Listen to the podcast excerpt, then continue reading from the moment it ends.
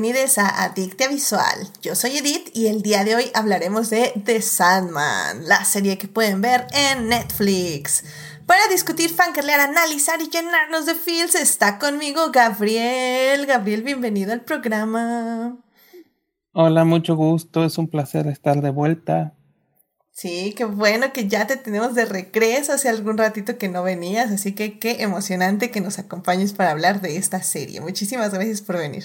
También está aquí con nosotros Héctor. Héctor, bienvenido al programa. Hola Edith, este, muchas gracias por invitarme. Yo estuve aquí hace un par de semanas, pero aquí ya estoy listo y preparado para hablar con mucho gusto de, de nuestro señor Oneiros, el dador de forma. Kaikul, como le decían en África hace 10.000 años o el Soril en las praderas de Marte hace millones de años. O, de cariño el arenoso, como le digo. El arenoso. Me gustó. Muy bien, muy bien, me parece excelente. Muchísimas gracias por venir, Héctor. Y bueno, pues aquí también está Joyce, Joyce, que era la persona que más fe le tenía a esta serie, al menos. Y yo creo que se la vio en, en mediodía, porque no más ya se había estrenado, ya estaba autoinvitada al programa. Así que qué bueno que estás por aquí, Joyce. No, hola, hola, hola, editado a, a todos.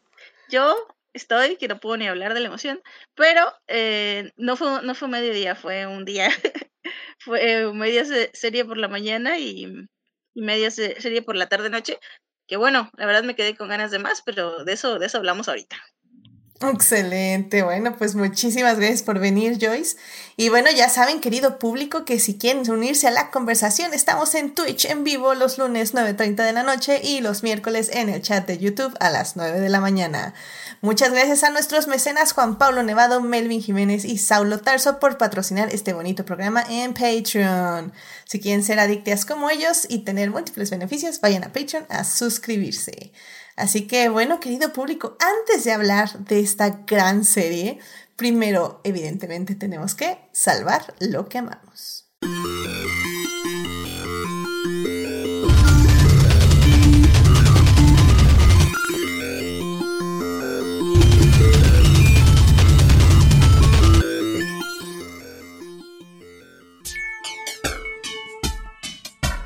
Muy bien, ya estamos aquí para salvar lo que amamos. Gabriel, ¿qué te gustaría compartir con el público esta semana? Bueno, yo lo que quisiera es más que nada presumir y creo que estamos y creo que va con precisamente no exactamente con el tema, pero sí con el autor que vamos a hablar hoy. Después de muchos, muchos, muchos años de estar buscando, rascando piedra y estar poco a poco ahogando, he logrado bueno, técnicamente va a ser hasta dentro de unas semanas cuando finalmente llegue el paquete, pero al fin haber adquirido 40 libros que componen la serie del mundo disco de Terry Pratchett, que para mí es una de las series más geniales de todas. Me falta técnicamente uno, pero eso no lo voy a comprar porque técnicamente es un libro ilustrado que está a un precio absurdo. Pero eh, para los que no lo saben, y me sorprendería que pasara eso, pero Terry Pratchett fue un autor británico que creó lo que es conocida como la saga del mundo disco, que es una historia que inicia como una sátira y se va convirtiendo en una de las más maravillosas e hilarantes reflexiones de lo que es ser un ser humano y es fantástico. O sea, sus personajes oscilan desde la muerte en persona hasta un grupo de gnomos que están convencidos que están en el paraíso porque encontraron un lugar donde pueden ser violentos a placer, o, una o, o un grupo de policías que incluye una, una mujer lobo y un hombre que es tan feo que no saben si es un ser humano o no, brujas, y un grupo de académicos de la Universidad Invisible que son unos buenos para nada. Para mí es una serie genial y decir que finalmente tengo los 40 libros es algo que me causa un placer monumental. Y para los que quieran saber parte del trabajo fuera del mundo disco de Terry Pratchett, él es el coautor de Buenos Presagios con Neil Gaiman. Ya, muy bien, oye, no, pues la verdad sí es todo un logro, o sea, ya tener una saga completa. Y sabes qué, lo más bonito es que supongo que toda es igual, ¿no? O sea, es eh, homogénea en diseño. supongo yo. Eh, no. Cinco no son homogéneos en diseño. Pero es que no les. Dios santo. El, la- el detalle es este. El detalle es que los que no son homogéneos en diseño son los primeros libros que yo compré. Mm, ya, ok, ok. Y entonces no soy tan, no soy de, tan, de corazón tan frío como para deshacerme de ellos o Mm, hacerles el feo. Está bien, está bien. Bueno, pues qué padre que ya tienes todo. Entonces es, a ver, la, la- es la saga del mundo disco, ¿correcto? Ajá, el mundo disco o Perfecto. Discworld, como se le llaman en Discworld. inglés. Excelente, de Terry Ajá. Pratchett. Y pues sí, la verdad, eh, tengo que confesar que creo que yo no he leído nada de él. Obviamente, Good Omens ya lo leí. Pero sí me gusta, es un autor que, que me llama la atención y obviamente admiro mucho a Neil Gaiman y sé que él lo admiraba a él, así que definitivamente hay que echarle un ojo y pues, pues qué padre, qué padre Gabriel, que ya tienes la saga en tus manos y que la puedes admirar en físico, que al final del día no importa qué tantos Kindles tengamos y tantos ebooks piratas bajemos de internet, la verdad es que siempre las copias físicas van a tener un lugar muy importante en nuestro corazón, definitivamente. Perfecto, pues muchísimas gracias por compartir esto con el público. Héctor, ¿a ti qué te gustaría compartir con el público esta semana? Bueno, esta noche este, les traigo así como que, no sé si ya lo he mencionado aquí en, en, en Adicta, pero es como que el perfecto reemplazo de Harry Potter. Escrito por Neil Gaiman varios, un par de años antes de que saliera el primer libro de, de Harry Potter, es Books of Magic. Este es Mm. un cómic publicado este, por DC en el 90. Eh, trata sobre Tim Hunter, es un muchacho normal de lentes, este, que un día se le aparece lo que en ese entonces se le llamaba la, la brigada de, ay, de, de los, de- ¿cómo se llama? Trench coat, ya se me, se- ya se, se me olvidó el español. De, de las gabardinas, la brigada de las gabardinas. Yo que es, este, es- También mi, mi ardillita se quedó así como... ah. que son Sí. varios personajes este, así de, de- de mágicos del universo DC. O sea, el más, el más famoso es, este, es John Constantine. Y también estaba este Mystery, estaba el Doctor Oculto y el otro era el Phantom Stranger. O sea, y estos seres mágicos se encuentran con, con este niño, con Tim Hunter, y le muestran así como que su posible, su posible futuro. Él tiene la, tiene este, la posibilidad de ser un gran mago del bien, un gran mago del mal, así que le dan un, un recorrido desde la creación del universo hasta su posible fin, con una aparición de una gran cantidad de los personajes de sus mágicos de DC e incluyendo algunos este, de, Neil Gaiman, este, como Dream o Dead, que en ese entonces estaba publicando Sandman. Tiene un arte muy padre, son los- la miniserie original son cuatro números, este, grandes artistas de ese entonces, John Bolton, Scott Hampton, Charles Bess y, y no me acuerdo cuál era el cuarto, pero está muy bonita, el arte es fantástico y pues ahí tenemos este a, a Neil Gaiman que este pues sí, él mismo decía que tal vez tomando las mismas fuentes que J.K. Rowling, pero pues es un muchacho mago de lentes que tiene un búho este mágico de mascota, pero sin es como Harry Potter, pero sin la transfobia, así que es una maravilla. O sea, ya nada más con eso es suficiente creo que no, no se ha re- reimpreso muchas veces. Pueden encontrar un paperback, un, hard- un hardback, en, un hardcover en, eh, en Amazon o en Kindle o en medios alternativos, pero es muy recomendable. O sea, si andan así como que con ganas de un poquito más de Gaiman y ya leyeron este, todos sus, libros, pues váyanse un poquito más para atrás, o sea, porque recuerden que el señor Gaiman empezó haciendo cómics, o sea, este, eh, es, creo que nada más para DC, pero ahí tuvo este, varios cómics, todos son muy recomendables y en particular estos Book of Magic. Ya, si les gusta el personaje, luego pues tuvo otra serie, este que duró 75 números ya con otros autores, así, pero ahí pueden este, seguir explorándolo. Pero mientras, por lo pronto, esa, esa miniserie original ahí es lo que se las recomiendo ampliamente. O sea, tanto el guion como el arte, como los personajes, están de maravilla. Ah, excelente, muy bien. Books of Magic, Neil Gaiman. Excelente recomendación. Luego también en TikTok hay gente justamente así como, a ver, este, dejemos a un lado Harry Potter, nos trajo increíbles cosas, pero, pero pues saben, transfobia y horrible persona la autora. Entonces, estos son los otros libros que puedes leer de magias, escuelas mágicas, etc. Entonces, creo que es una A- a mí gran me gustan opción también. mucho l- los de Rick Riordan, pero sí los había mencionado este, aquí, o sea, los de los Demigods, este, Percy Jackson y, y todos los demás, precisamente una serie en Disney Plus. Eh, pero este es muy, es muy, muy similar este a, Harry Potter, o sea, en, en concepto, o sea, tanto que hay que... Pues sí, había así como que unos issues, pero el señor Gaiman siempre ha sido muy eh, diplomático y muy filosófico, así que nunca la hizo de, de tos con nada, así nada más diciendo, sí, pues sí, probablemente el, Rowling y yo crecimos eh, leyendo las mismas cosas, así que por eso eh, los dos pensamos en un niño de 12 años que un día se le aparecen y tiene lentes y tiene un búho y no sé. Me imagino que hay un montón de, de libros este, ingleses con esos, esos, conceptos. Mira, mientras más este, aprendo del universo de Harry Potter, más veo que literalmente J.K. Rowling hizo copy-paste de básicamente todo lo que conocía. Y digo, hay un arte en hacer copy-paste, estoy de acuerdo. Pero sí.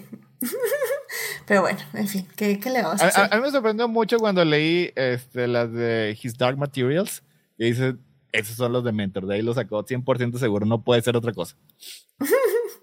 Muy bien, pero bueno. Este, por cierto, en el chat dice Falange dice, eh, recuerda, ah bueno, más bien, eh, Bote dice Artemis Fall for the Win, también Falange dice Artemis Fall for the Win, así que ahí también ya hay gente recomendando Artemis Fall. No vean la película, pero supongo que pueden leer los libros o lo que sea que es. Ay, Dios. Pero bueno, pues muchísimas gracias Héctor por traer esto al programa. Joyce, ¿a ti qué te gustaría compartir con el público esta semana? Hoy no traigo que dramas. Hoy vengo a, compartir una serie de Amazon Prime que está basada en la película homónima de 1992, que es A League of Their Own. Este, antes de hablar de la serie en sí, yo quisiera decir que la película de 1992 tuvo un, bueno, supongo tiene o, bueno, no, no sabría cómo escribirlo, como un estigma feo que, que, causó la misma cultura pop. O sea, yo recuerdo, esa película me gustaba mucho, estelarizada por Tom Hanks, este, Gina Davis, Madonna, eh, muy, muy, muy atractiva en, en Rooster, pero, pero por alguna manera se le tildaba como de película así como silly, como como jaja, este, haciendo películas de mujeres, este, mujeres haciendo películas de mujeres para mujeres, ¿no? Eh, en su época, sí recuerdo que era un chiste en la cultura pop este, americana, y por alguna razón, hasta siento que hasta, hasta cierto punto me tragué el discurso, siendo que a mí me gustaba la película obviamente ya hoy, hoy la veo, este, digo, o sea, esta película me encanta y punto, o sea, no, no había productos así en su momento. Y bueno, eh, esta semana, eh, este fin de semana, salió una serie basada en esta película que trata sobre eh, la, me parece la, el único torneo de la liga de All American Gears Professional Baseball, este, que se hizo eh, tras que, después de que los hombres de Estados Unidos tuvieron que ir a la Segunda Guerra Mundial y necesitaban entretenimiento, entonces hicieron una, una, un, único torneo. Después ya habría más, pero este fue el único de su tipo. Eh, la serie me parece extraordinaria, tristemente no le están dando promoción. Veo que tienen muy pocas interacciones sus posts en, en redes sociales. Este, creo que le están dejando morir, lo cual me parece un error tremendo. Em, háganse un favor y véanla. Eh, por un lado, hace algo muy bien, que, que, que, la, la, película le da un guiño como que a las mujeres afroamericanas que también eh, sabían jugar béisbol. Eh, la serie lo hace muchísimo más interesante porque son como dos subplots uno por el lado de, de, las mujeres que van a, a, jugar a estos equipos este, que se forman en la liga, pero obviamente son mujeres blancas. Y a la par vemos la historia de qué pasa con las mujeres negras que también eh, tienen aspiraciones a jugar, pero no, simplemente no pueden. Y por cierto, hay un personaje, este, no quiero dar muchos spoilers, pero un personaje de estas mujeres afroamericanas que es fanática de los cómics, o sea, te, te, pasa hablando de Wonder Woman y de por qué esto, o sea, al hilo. Ella es una fanática y es una mujer casada, o sea, si no, te, no es alguien que te esperes que sea una fanática, ¿no? Me encanta ver este personaje. Este, y está siendo muy atacada por ser una eh, serie, eh, ¿cómo, se dice? ¿Cómo se dice?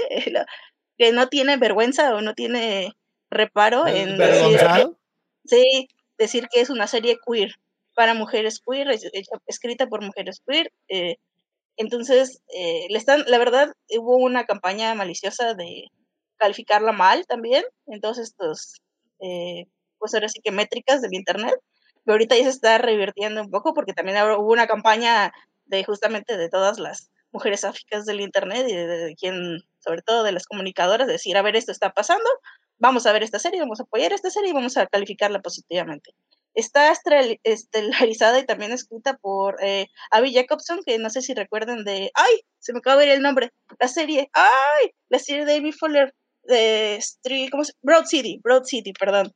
Eh, fue una serie así como medio indie de comedia que tuvo así como muchos seguidores, medio de culto.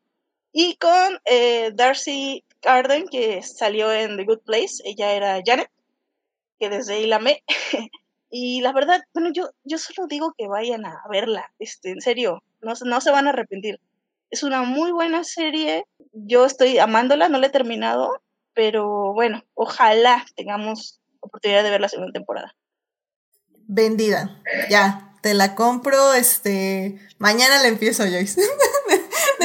No, necesito una serie para ya dejar de hacer un rewatch de Sherlock. Entonces, sí, vendida. La verdad es que la peli la recuerdo como, no sé si con cariño es la palabra, pero recuerdo que me gustaba y la vi muchas veces conforme iba creciendo. Entonces sabía de la serie, pero como dices, yo no escuché nada, ni siquiera malas cosas, o sea, nada, nada, nada de la serie. Entonces como que se me fue olvidando y ya con tu recomendación 10 de 10 la, la, voy a ver, la voy a ver, así que vamos, vamos a checarla y evidentemente a, a darle, este, pues sí, a recomendarla si, como dices, evidentemente lo merece. Así que muchísimas gracias, Joyce. Sí, no queda más que lo boca en boca porque definitivamente no le están dando promoción. Sí, no, no, ni, ni de Prime, no he oído nada, nada, nada. O sea, supe que existía y ya, y ahí se quedó. Ni sabía que ya se había estrenado siquiera. Entonces, sí, muchísimas gracias por traerla y pues ya, vamos a ver a League of Her Own en Amazon Prime. Muchísimas gracias, Joyce. Y bueno, pues este, yo quería nada más decirles que la semana pasada cometí esos errores horribles sexistas que uno tiende a hacer por costumbre, que fue que mencioné en esta retrospectiva de Lewis Hamilton, mencioné unas palabras de Melody Hobson, que dijo acerca de Luis y cómo ella consoló a Luis este, cuando perdió, bueno, más bien cuando le robaron el campeonato en Abu Dhabi. Y la mencioné justamente como la esposa de Josh Lucas. pero bueno, sí es un terrible error sexista, yo lo sé, pero también es un poco ignorancia mía porque no sabía exactamente quién era. Y durante la semana, eh, no sé si sepan, pero Lewis Hamilton también se eh, anunció como eh, que compró, o bueno, es ya parte de los dueños del equipo de los Broncos de Denver, que es mi equipo. Entonces ya Lewis Hamilton es parte de la junta de este, dueños de, de, perdón, de los Broncos de Denver. Y resulta que Melody Hobson también es dueña de los Broncos de Denver. Y yo dije, bueno, a ver, esta mujer, o sea, es este, es como, parece ser que es la guía de Lewis Hamilton en muchas cosas, porque salió en una entrevista eh, justamente que hicieron de, de los Broncos, que ella dijo, o sea, ella habló de Lewis Hamilton, dijo que pues, era una persona increíble, que era el mejor de todos los tiempos, que su mentalidad era ganadora, que lo considera como su pequeño hermano y que, en todo lo que él hace, él se preocupa por la gente y por el planeta y que pues le, eh, le alegraba que estuviera ahora en la junta con ella del equipo de los Broncos. Y dije, bueno, pues a ver, ¿quién es Melody Hobson? ¿Y por qué, por qué está llevando a Luis Hamilton a los Broncos? ¿Por qué Luis Hamilton la admira y la considera, pues sí, una mentora y una persona a la que admira muchísimo? Y pues sí, ya me metí a la, el Wikipediazo y dije, no, bueno, o sea, carnal. Y pues sí, resulta que Melody Hobson es, pues sí, una empresaria 100%, es presidente y CEO de Ariel Investments. También es parte de la junta de Starbucks Corporation, que bueno, que ahí tienen unas cositas, ya saben, porque Starbucks explota trabajadores, pero bueno, dejemos este, los matices para otro día. Vamos a admirar nada más el día de hoy. Eh, también fue, eh, antes de que se vendiera DreamWorks, fue Chairwoman, que supongo que es como parte de la junta, si se puede traducir de alguna forma. Eh, y bueno, pues también es, eh, fue de la, primera mujer afroamericana en encabezar el del The Economic Club of Chicago y pues salió en el 2020 como la número 94 de las 100 más poderosas mujeres del mundo. Así que la verdad es que ya, ya que puse a investigar, sí fue así como, ¿what? Está increíble. O sea, la verdad sí, creo que entiendo perfectamente por qué Luis Hamilton la admira. Eh, evidentemente se ve en sus credenciales. No que tenga que tener esas credenciales para que la admire Luis Hamilton, pero se ve por qué es su mentora y también por qué Luis Hamilton está tomando muchas de las decisiones que está tomando respecto a negocios. Creo que él y Serena Williams eh, son como de los deportistas que han llevado eh, bien sus, eh, su dinero invirtiéndolo en proyectos que importan. Que también Serena Williams, Williams, por cierto, también ya es parte de los Broncos de Denver. Entonces, pues no sé, o sea, quería como justo que conocieran un poco a Melody Hobson, quién es, y pues rectificar un poco lo de la semana pasada porque es una mujer muy, muy impresionante que pues está haciendo un cambio en el mundo y pues es evidentemente necesario que la conozcamos. Así que ahí está, Melody Hobson, para que la chequen y le den el Wikipediazo y lean las cosas bonitas que ha dicho de Luis Hamilton también, ¿por qué no? Oye, pues mientras ella está en conferencias y está haciendo cosas importantes, es George Lucas el que está sentado ahí en el mall comiendo así su espagueti con su coquita. Sí. A gusto. o sea, literalmente es este el trophy husband. George Lucas. Sí, ella, ella trae el pan de cada día, definitivamente. Eh, sí, mete y, y, por eso este, George Lucas tiene chance de estar ahí sentadito o apareciendo en random videos en internet, caminando por la calle. Exacto, exacto. Y no lo sabíamos hasta ahora. Bueno, al menos yo no lo sabía hasta ahora. ¿Por qué? Todos pensábamos que eran de las regalías de Star Wars, pero no. No, no enteramente al menos. Pero bueno. Eh, rápidamente, por cierto, eh, tengo dos salvando lo que amamos. Primero de nuestro Patreon Melvin, que no lo dije la semana pasada porque estaba aquí Melvin, entonces para no repetirlo dos veces. Pero bueno, Melvin nos dice que Apple nuevamente está sorprendiendo con calidad, que empezó a ver la serie Sí eh, de ver, porque anunciaron la tercera temporada final y como todas las series de Apple siento que funcionan mejor verlas tipo maratón, aunque su duración sea de una hora. Me sorprendió la serie por el buen entendimiento de la fantasía y los mundos posapocalípticos. No es fantasía, pero la narrativa se siente así. Te crees a toda la banda ciega y es interesante verlos habitar en este mundo. Jason Momoa se siente un pelín más serio que en otros roles y lo hace muy bien pero sigue siendo badass. La segunda temporada es toda una telenovela familiar, pero funciona por la distopía en el mundo posapocalíptico, para fans del género. Así que Melvin, muchísimas gracias por tu recomendación. Es la serie Sí, que la encuentran, sí, de ver, sí. la encuentran en Apple TV. Y por cierto, a una de nuestros Patreons también eh, que no necesariamente tiene este beneficio, pero cumplió años el mes pasado y eh, de regalo eh, le damos un salvando lo que amamos. Es esta Simena y Simena nos envió lo siguiente para este momento. Dice, pues me gustaría recomendar la serie animada de Jurassic World Campamento Cretácico que está en Netflix y es un spin-off de Jurassic World. Eh, la animación está muy buena, los vínculos que se crean entre los personajes son súper lindos y la última temporada tiene representación LGBT más. Así que muchísimas gracias Ximena y Melvin por su apoyo y por ser Patreons de este programa. Así que bueno, querido público, ya con esto nos podemos ir a hablar del tema de hoy. Así que vámonos a hablar de series.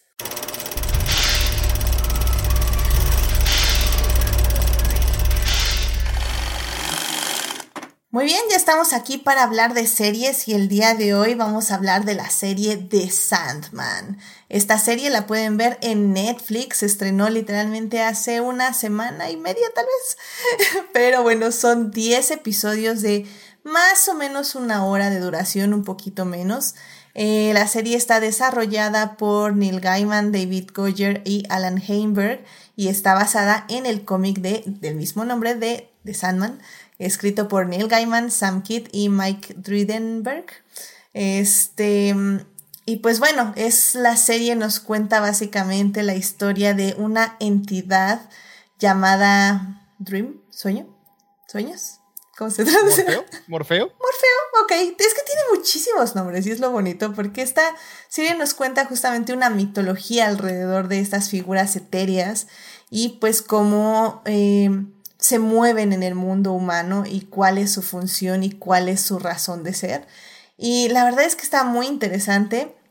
Para hablar de ella, primero en la primera parte les vamos a contar un poco del cómic en la que está basada, porque este cómic se estrenó hace 1500 años, este es de 1989. Entonces, realmente, ¿por qué se empezó? ¿Por qué tardó tanto en llegar a la pantalla? Y por qué también es un clásico de clásicos en el mundo de los cómics. En la segunda parte les vamos a hablar de la serie sin spoilers para que vayan a verla, pero más bien para que les convenzamos, de que la tienen que ver. Y en la tercera parte ya vamos a hablar con spoilers de la serie. Así que bueno, sin más, vámonos a la primera parte. It is not a donut hole but a smaller donut with its own hole. And our donut is not a hole at all. Muy bien, ya estamos aquí en la primera parte del programa. Vamos a hablar de The Sandman. Esta serie se estrenó en Netflix hace un par de días. Y bueno, consta de 10 episodios de más o menos una hora de duración, un poquito menos. Y pues realmente le ha ido muy muy bien, ha estado en los top charts de varios países, al menos según Neil Gaiman, 80 países en este mundo. Y pues realmente creo que eh, vale mucho la pena echarle un ojo. Pero antes de hablar de la serie, vamos a hablar del cómic en la que está basada, porque fue todo un asunto, en, fue todo un... fue muy importante cuando se publicó, que por lo que veo es, se publicó de 1989 a 1996, así que son bastante tomos por lo que veo. Eh, pues Joyce, tú, tú iniciaste este programa, así que por favor dinos por qué hay que... Eh, ¿Por qué, qué, tiene importante esto de, de, Sandman? Bueno, hablando estrictamente de los, de los cómics, eh, pues marcó un hito, ¿no? Marcó un hito en, en la era de los cómics. Tengo que confesar que yo en sí de, de The Sandman no sé tanto de la, de la historieta principal, porque sí, sí los leí los principales ya hace rato y no me acuerdo mucho, pero yo más bien yo me he clavado con la serie de, de Hellblazer, Constantine, eh, la de Lucifer, que fue la que, la que releí hace poco, la que me acuerdo más. Y bueno, ha tenido tanto éxito, ¿no? Que he tenido eh, no sé si se pueden llamar spin-offs, pero muy exitosos también, ¿no? La misma eh, muerte. Y bueno, eh, sí puedo decir que, digamos, eh, conceptualmente, de hecho, creo que esto no le, bueno, no sé, no sé si el autor esté como que muy de acuerdo con esto que voy a decir, pero la, el, el cómic le, le, le llaman como, siento peyorativamente, como gatekeep, pero en realidad tiene elementos eh, de, de, literatura eh, clásica eh, este, y de tradición literaria muy, muy marcados. Es por eso que a él se acercan muchas personas que no son del mundo de los cómics.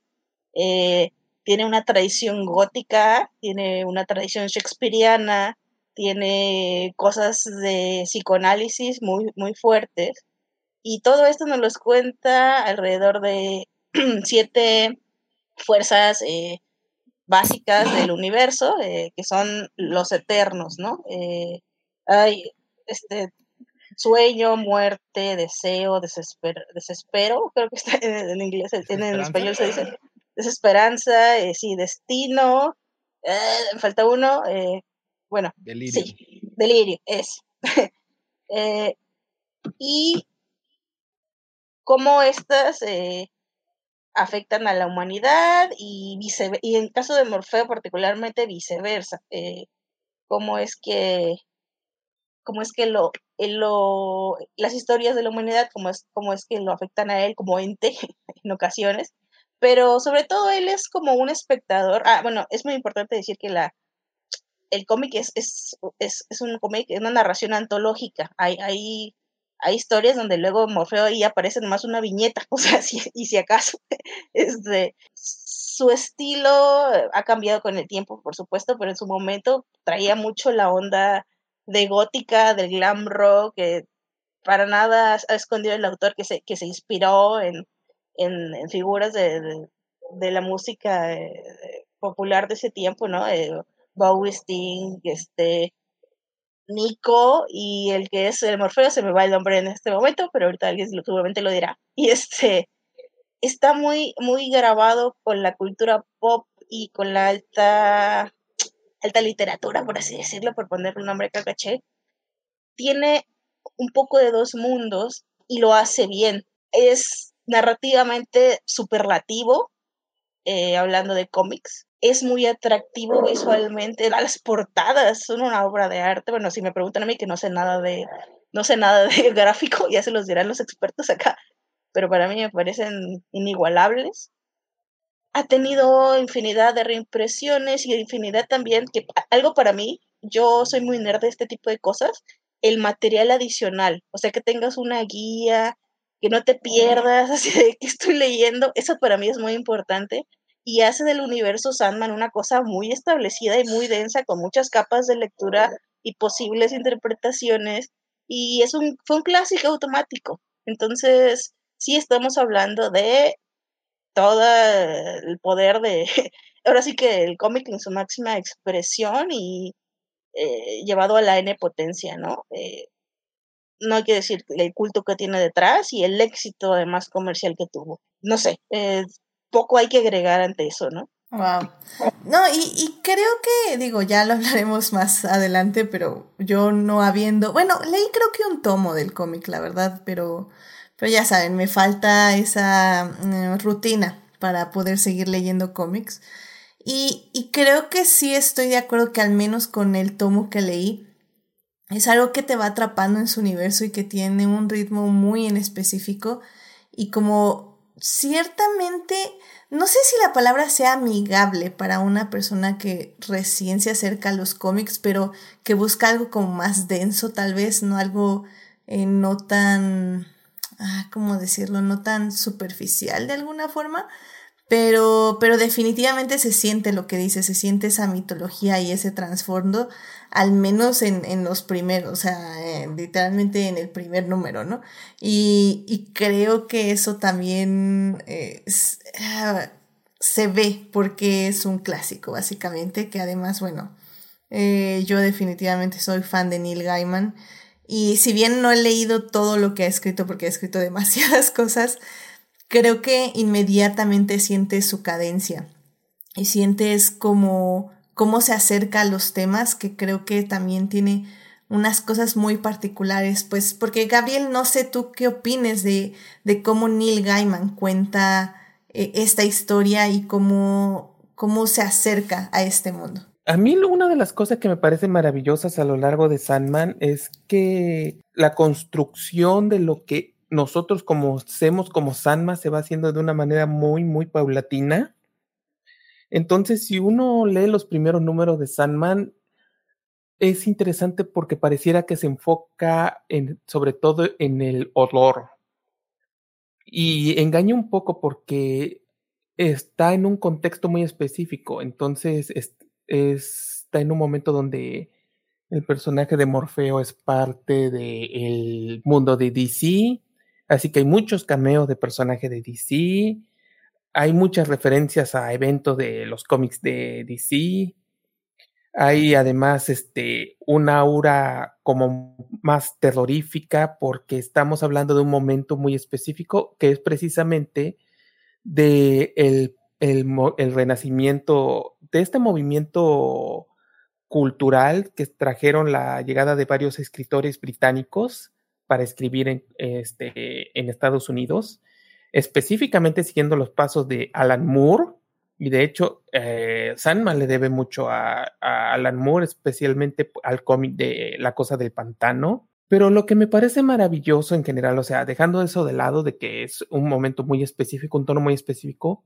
poco a poco el cómic va paulatinamente encontrando su propia voz y se va enfocando en más en lo que es la fantasía, la fantasía literaria.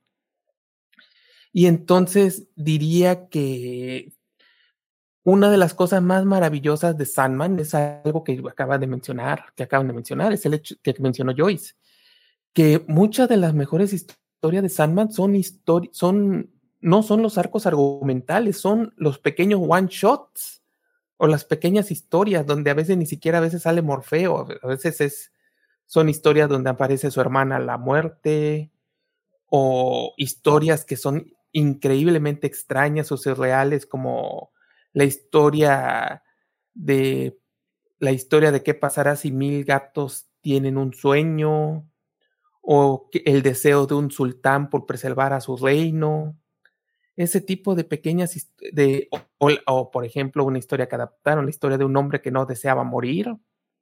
Esas son las historias que poco a poco van construyendo el personaje de, de el cómic, el tono, el verdadero tono que va a tener el cómic de Sandman. Y más específicamente va revelando el, el gran interés de Gaiman, que es esta, el mundo de la ensoñación, la idea de inspirar la creación de sueños, la idea de fomentar este, su, su permanencia, la importancia de la importancia de, que tienen esto en, los en la vida de las personas, la importancia en general que tienen todos los, todos los eternos en la vida de las personas. Y, entonces, una cosa que a mí me parece maravillosa es que uno de los personajes recurrentes es Shakespeare. Recurrente considerando que sale creo que solo tres veces y tiene un papel monumental porque básicamente es un personaje que va desarrollando la idea del el cómic, la idea de la creación de historias, cuentos y cómo estos se van preservando a lo largo del tiempo. Entonces es algo que a mí me parece maravilloso y curiosamente una, un aspecto muy interesante es que Neil Gaiman supo aprovechar el hecho de que no pudo tener artista de cómic, un mismo artista de cómic a lo largo de su vida, de su run, entonces, cada número aprovechaba al artista. Sí, hay algunos dibujantes mejores que otros, no lo voy a negar, pero eso no quita que ayudaba mucho al tono de la historia. Entonces, creo que ayuda mucho, por ejemplo, esta idea de que Morfeo no tiene una forma única, que la ensoñación no tiene una forma fija y que puede ser recreada con el paso de, la, de las personas que sueñan con ellos. Y bueno, pues lo que puedo decir por el momento. Solo diría que es, sí, solo una pequeña anécdota que ahorita que estaban mencionando esto es que Neil Gaiman, de hecho, creo que tiene el dudoso honor de haber hecho que el World Fantasy Award cambiara sus reglas. Porque así como hablan de que era lo más cercano de los cómics a la literatura, pues de hecho hubo un grupo de premiación que estuvieron de acuerdo y le dieron un premio literario a Gaiman. Y según, no sé si es verdad, aparentemente cambiaron las reglas para que nunca más volviera a pasar. O sea, para que no le volvieran a dar el premio. Para que no le den premios a un cómic. Ah, ya. Ok. no, bueno.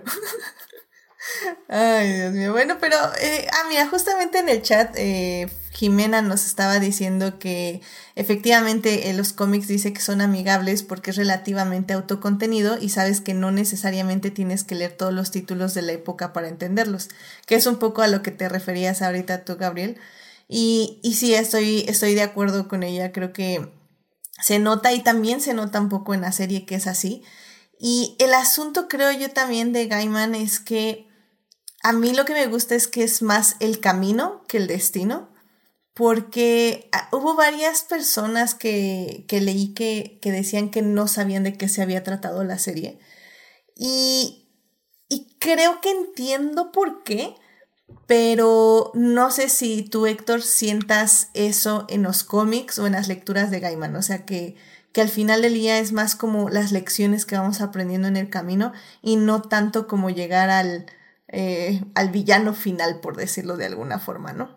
Como estamos como acostumbrados con otro tipo de literatura. lo que importa son los amigos que hacemos en el camino, en el trayecto. Efectivamente, que Falange ya está en desacuerdo porque dice que conmigo dice que el destino se importa, pero no sé, ¿tú, tú qué opinas?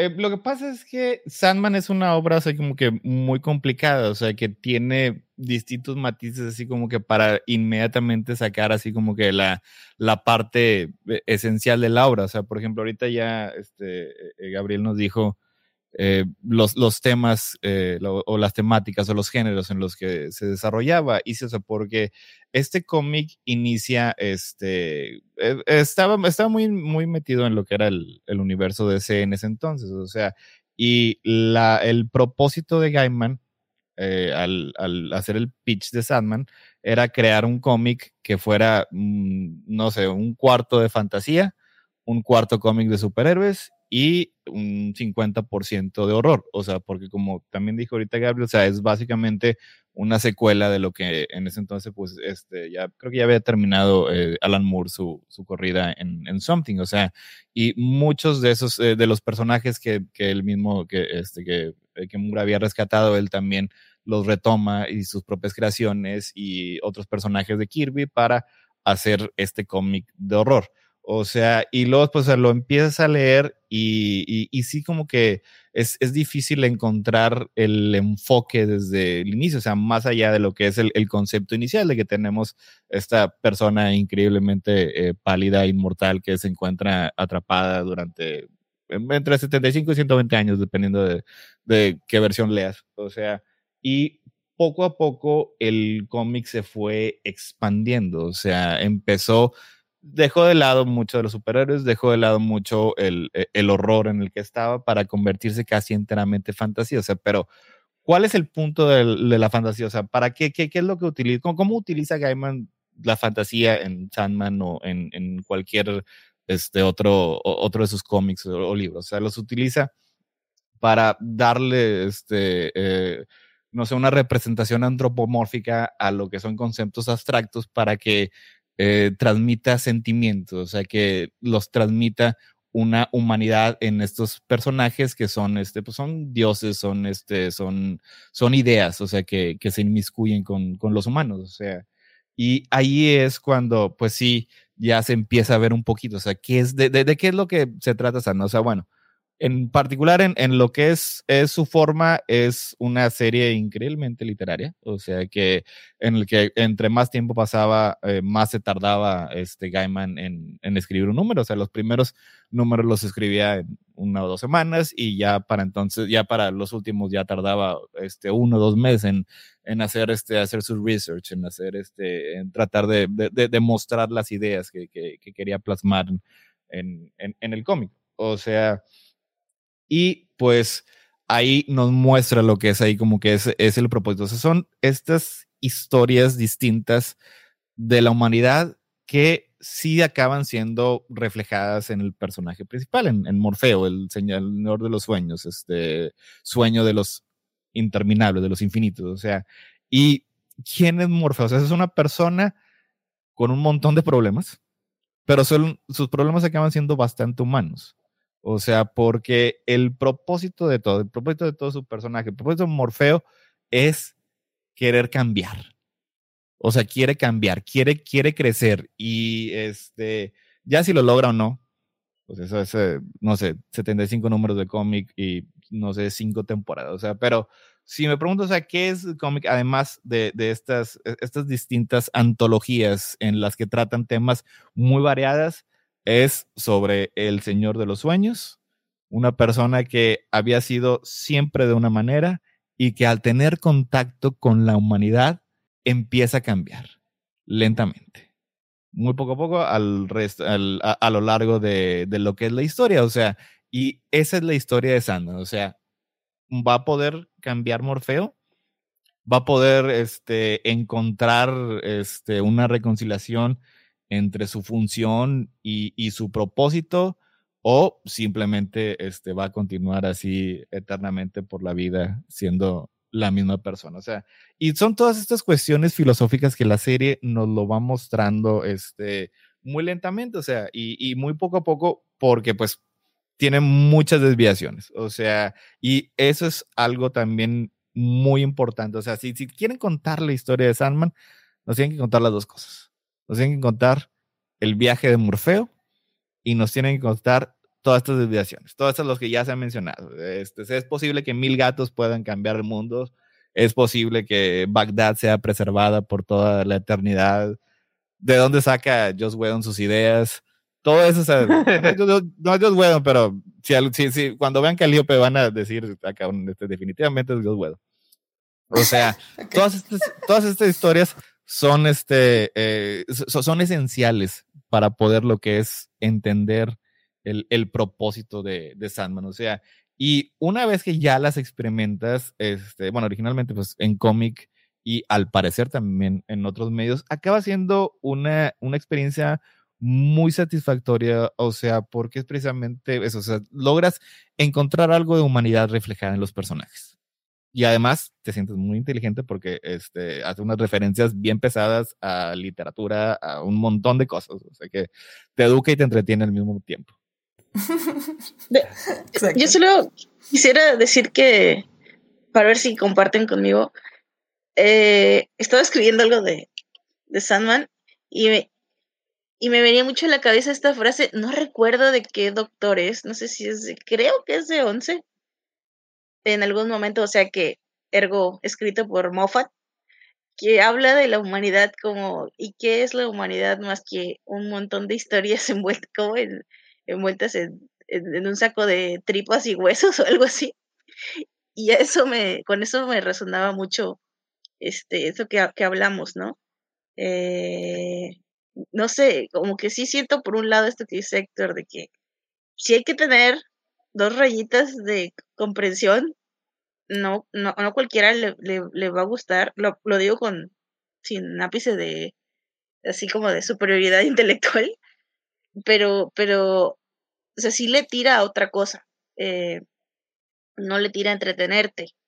Y justamente las historias reflejan eso, reflejan una búsqueda de no, no es significado porque tampoco es moralina, ni mucho menos, en ningún punto.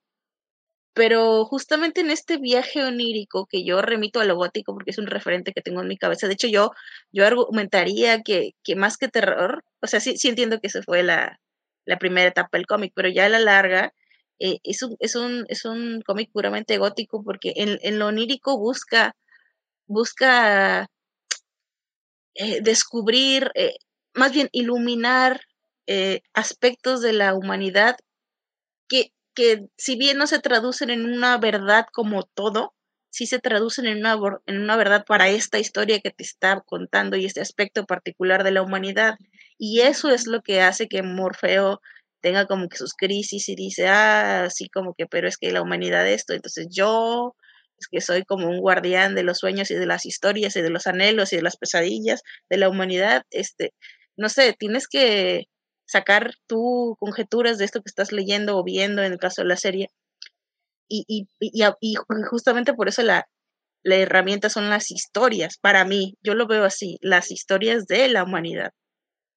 Eso es así, nos vamos así por niveles, o sea, el nivel más alto este, que tiene Sandman, y que de hecho yo creo que aplica a todo el trabajo de, de, de Neil Gaiman en, en, cualquier medio. O sea, sus historias son sobre historias. O sea, por eso este Morfeo es el señor de los sueños. O sea, ¿qué son los sueños? Son, o sea, todos son historias. O sea, toda historia contada en cualquier medio es un sueño, es una idea que una persona tuvo. O sea, por eso existe este concepto de la, la biblioteca en, en, el Dreaming, en el que están todos los libros escritos y no escritos. O sea, eh, libros que fueron soñados por un actor que, por un autor que nunca terminaron. Digo, en el cómic este, ahí está, está el Silmarillion completo, o sea, hay varios libros, así que no. Ahora no sé si en la serie vaya a aparecer este, eh, los vientos, el viento del invierno y un sueño de, de primavera, digo, porque sería, sería así como que, que, que, que, bastante adecuado. Y si, y si bien si la serie no, o sea, es que la serie sobre búsqueda de significado, sí, pero la parte que no la hace moralina es que no te da las respuestas. O sea, cuando ya, ya te empiezan este, a moralizar, es las personas, son las personas que te dicen, ah, ok, yo tengo esta respuesta. Esa, es la respuesta a todos tus problemas.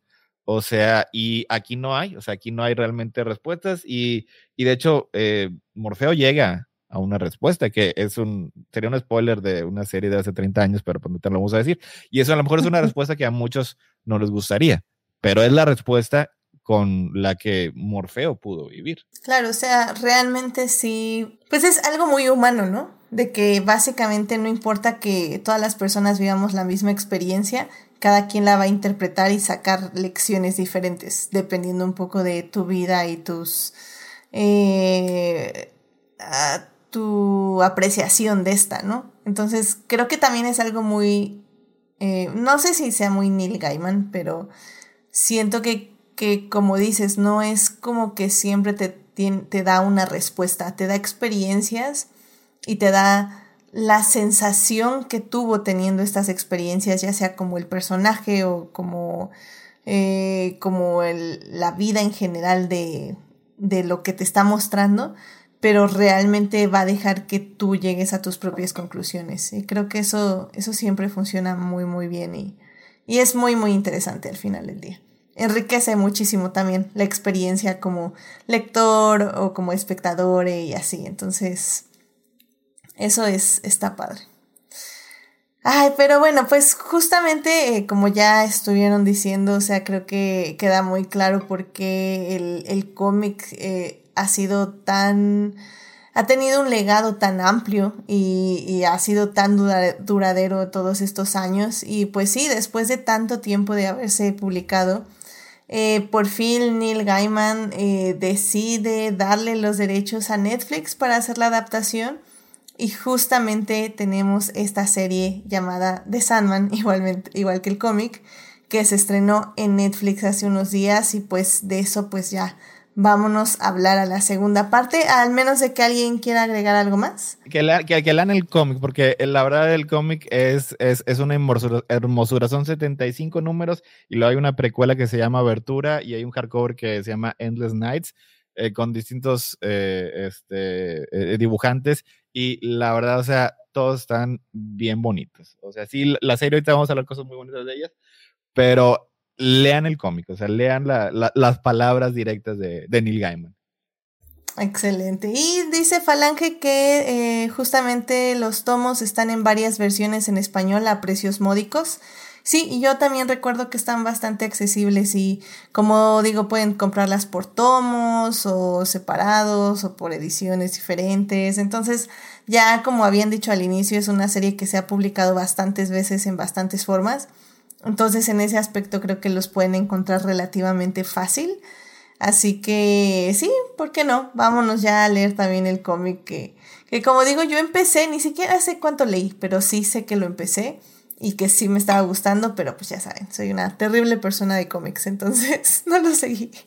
Pero bueno, pues sí, muchísimas gracias Héctor y sí, anímense a leer de Sandman y pues también como una muy buena introducción, de hecho, Está el audiolibro de Sadman, que también me han dicho que está muy muy bueno, así que si quieren también ahí lo pueden escuchar, ya saben, esos están como en Audible y en estas aplicaciones donde lo pueden descargar por una módica cantidad de dinero o lo pueden conseguir por medios alternativos, aunque es un poquito más difícil, ¿eh? sinceramente, pero...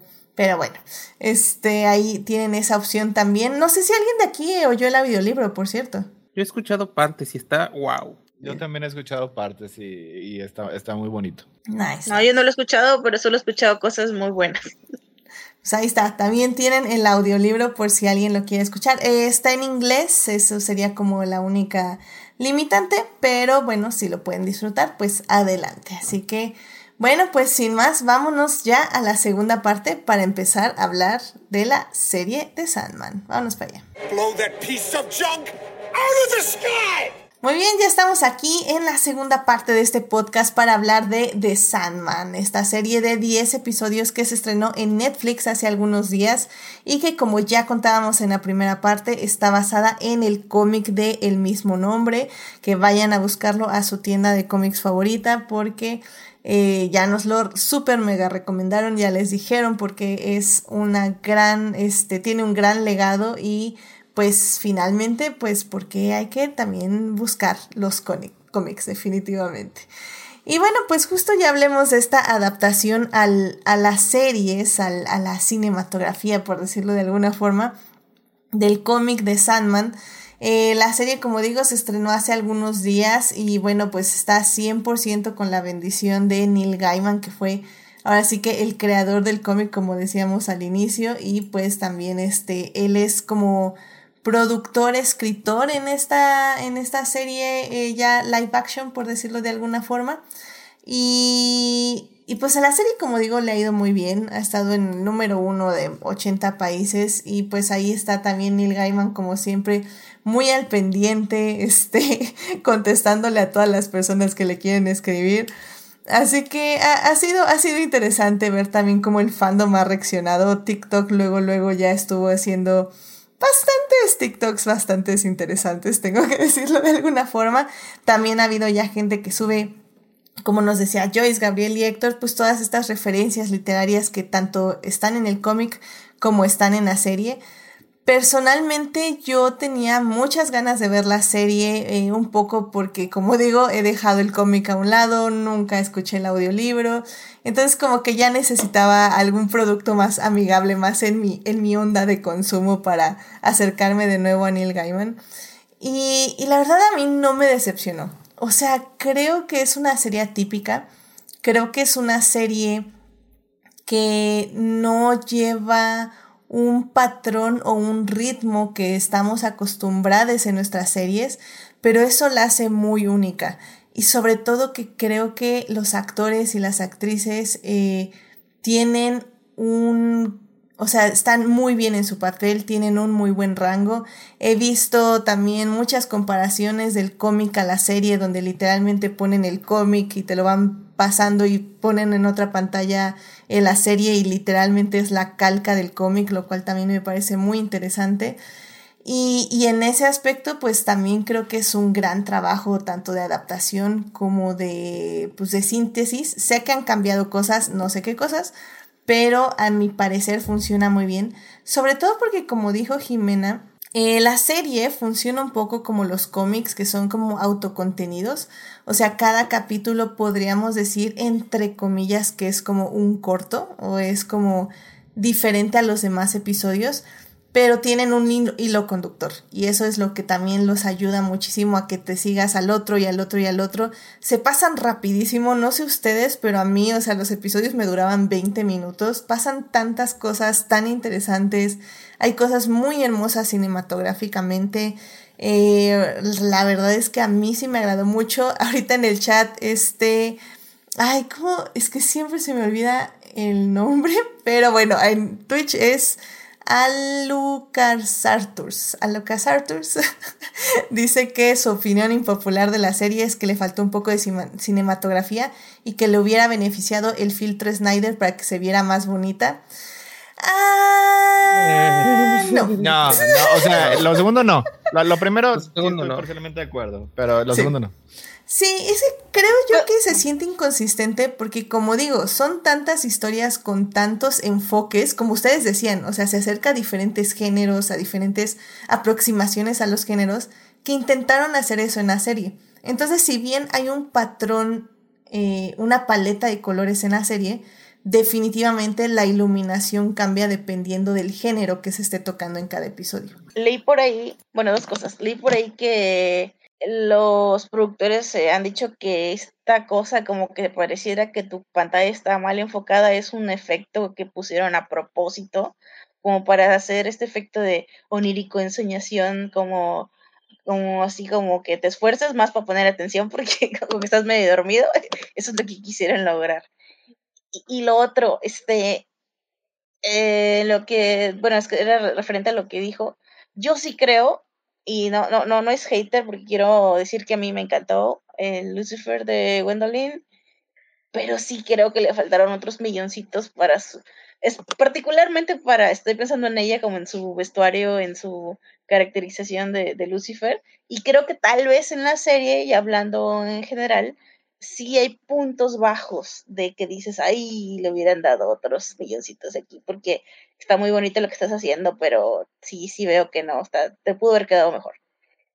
Y aún así, yo la adoré, igual me la aventé y dije, quiero más, pero sí tiene esas cositas así de puntos finos, ¿verdad? Que no nos vamos a poner muy exigentes. Sí, eh, creo que por ejemplo ahorita Jorge Arturo, que es, es el nombre de Alarca Jorge Arturo justamente está diciendo que el primer episodio fue el que le pareció más pesado. Extrañamente a mí también. Creo que la razón por la que lo soporté bien fue porque fue literalmente el tomo que leí. Entonces ya sabía de qué se trataba más o menos. Entonces ya sabía cómo iba a terminar. Pero el primer episodio sí se, sí se me hizo muy pesado, sobre todo porque no sabes cómo bien a qué va la serie y dices, bueno, este cuate se tiene que liberar en algún punto, pero no se libera, no se libera, no se libera y se libera literalmente hasta el último segundo del episodio. Entonces sí, creo que sí hay que tener un poco de paciencia. Y sobre todo eso, porque hay cositas de repente que dices, híjole, esto como que no amarra bien, este es demasiada pantalla verde, esta no es demasiada pantalla verde, está bastante bien, esto no. Luego llevan capítulos que te vuelan la cabeza que dices, no manches, what? Pero también son muy pesados narrativamente porque es otro tipo de narrativa al anterior. Entonces, en sí, siento que eso también fue lo que me gustó de la serie, que te tenía como al pendiente de lo que siguiera, o sea, como, que no es como en cualquier otra serie que dices, ah, ya en el siguiente capítulo seguro ya va a pasar esto. O sea, realmente en esta serie no sabes qué va a pasar en el siguiente episodio. Y, y de hecho me pasó porque estábamos viendo la serie y por error creo que me salté al cuarto episodio. O sea, del segundo nos saltamos al cuarto. Y empezó y yo dije, no, no, no, a ver, espérame. Algo, algo me está faltando aquí, algo, algo ya se contó y no y creo que sí no no pudieron habérselo saltado. Entonces ya fue cuando nos dimos cuenta que nos habíamos saltado el tercer episodio. Entonces en ese aspecto sí hay un hilo conductor. Nada más que realmente cada episodio tiene su propio eh, su propio feeling por decirlo de alguna forma ¿no? en ese aspecto yo creo que yo nada más le diría eso al público que tengan un poquito de paciencia pero que si Sandman es lo suyo va a ser lo suyo, definitivamente. ¿O, qué piensas tú, Gabriel? ¿Crees que a ti te costó trabajo algunos episodios para verlo? ¿Va a ver la serie? Eh, curiosamente hice un experimento y vi la serie con una de las personas que menos concentración conozco, mi hermana menor. Ella no tuvo problema. Ella vio el primer episodio sin ningún problema y además tenía la ventaja de que yo tuve la fortuna de ver la premiere. Entonces, este, o sea, lo vi sabiendo que no iba a haber un siguiente episodio. Y ella, el mero viernes, se acordó precisamente, oye, ya salió la serie de Sandman, entonces a ella sí le enganchó. Yo personalmente estaba yo como, me conozco muy bien el cómic y todo eso, estaba más como al pendiente esperando ver qué eran los cambios, porque yo esperaba cambios, y de hecho esperaba cambios más radicales, porque algunos de los cambios que noté para la serie eran ideas que el propio Gaiman había propuesto para cuando se intentó hacer película. Este, específicamente ampliar el personaje de El Corintio. Pero en general yo no lo sentí pesado, yo no lo sentí tan agotador. Incluso algo que sí yo estoy muy de acuerdo es que yo sentí la serie ligerita, incluyendo el primer episodio. Y seamos francos, en parte ayuda de que la serie en general es corta. El primer episodio dura 55 minutos, el más largo dura 55, 56 minutos. y en promedio la, dura, la serie dura entre 37 y 45 minutos. O sea, es uno de esos raros casos donde hay... Es uno de esos casos que yo agradezco donde no tratan de hacer demasiado largo los episodios.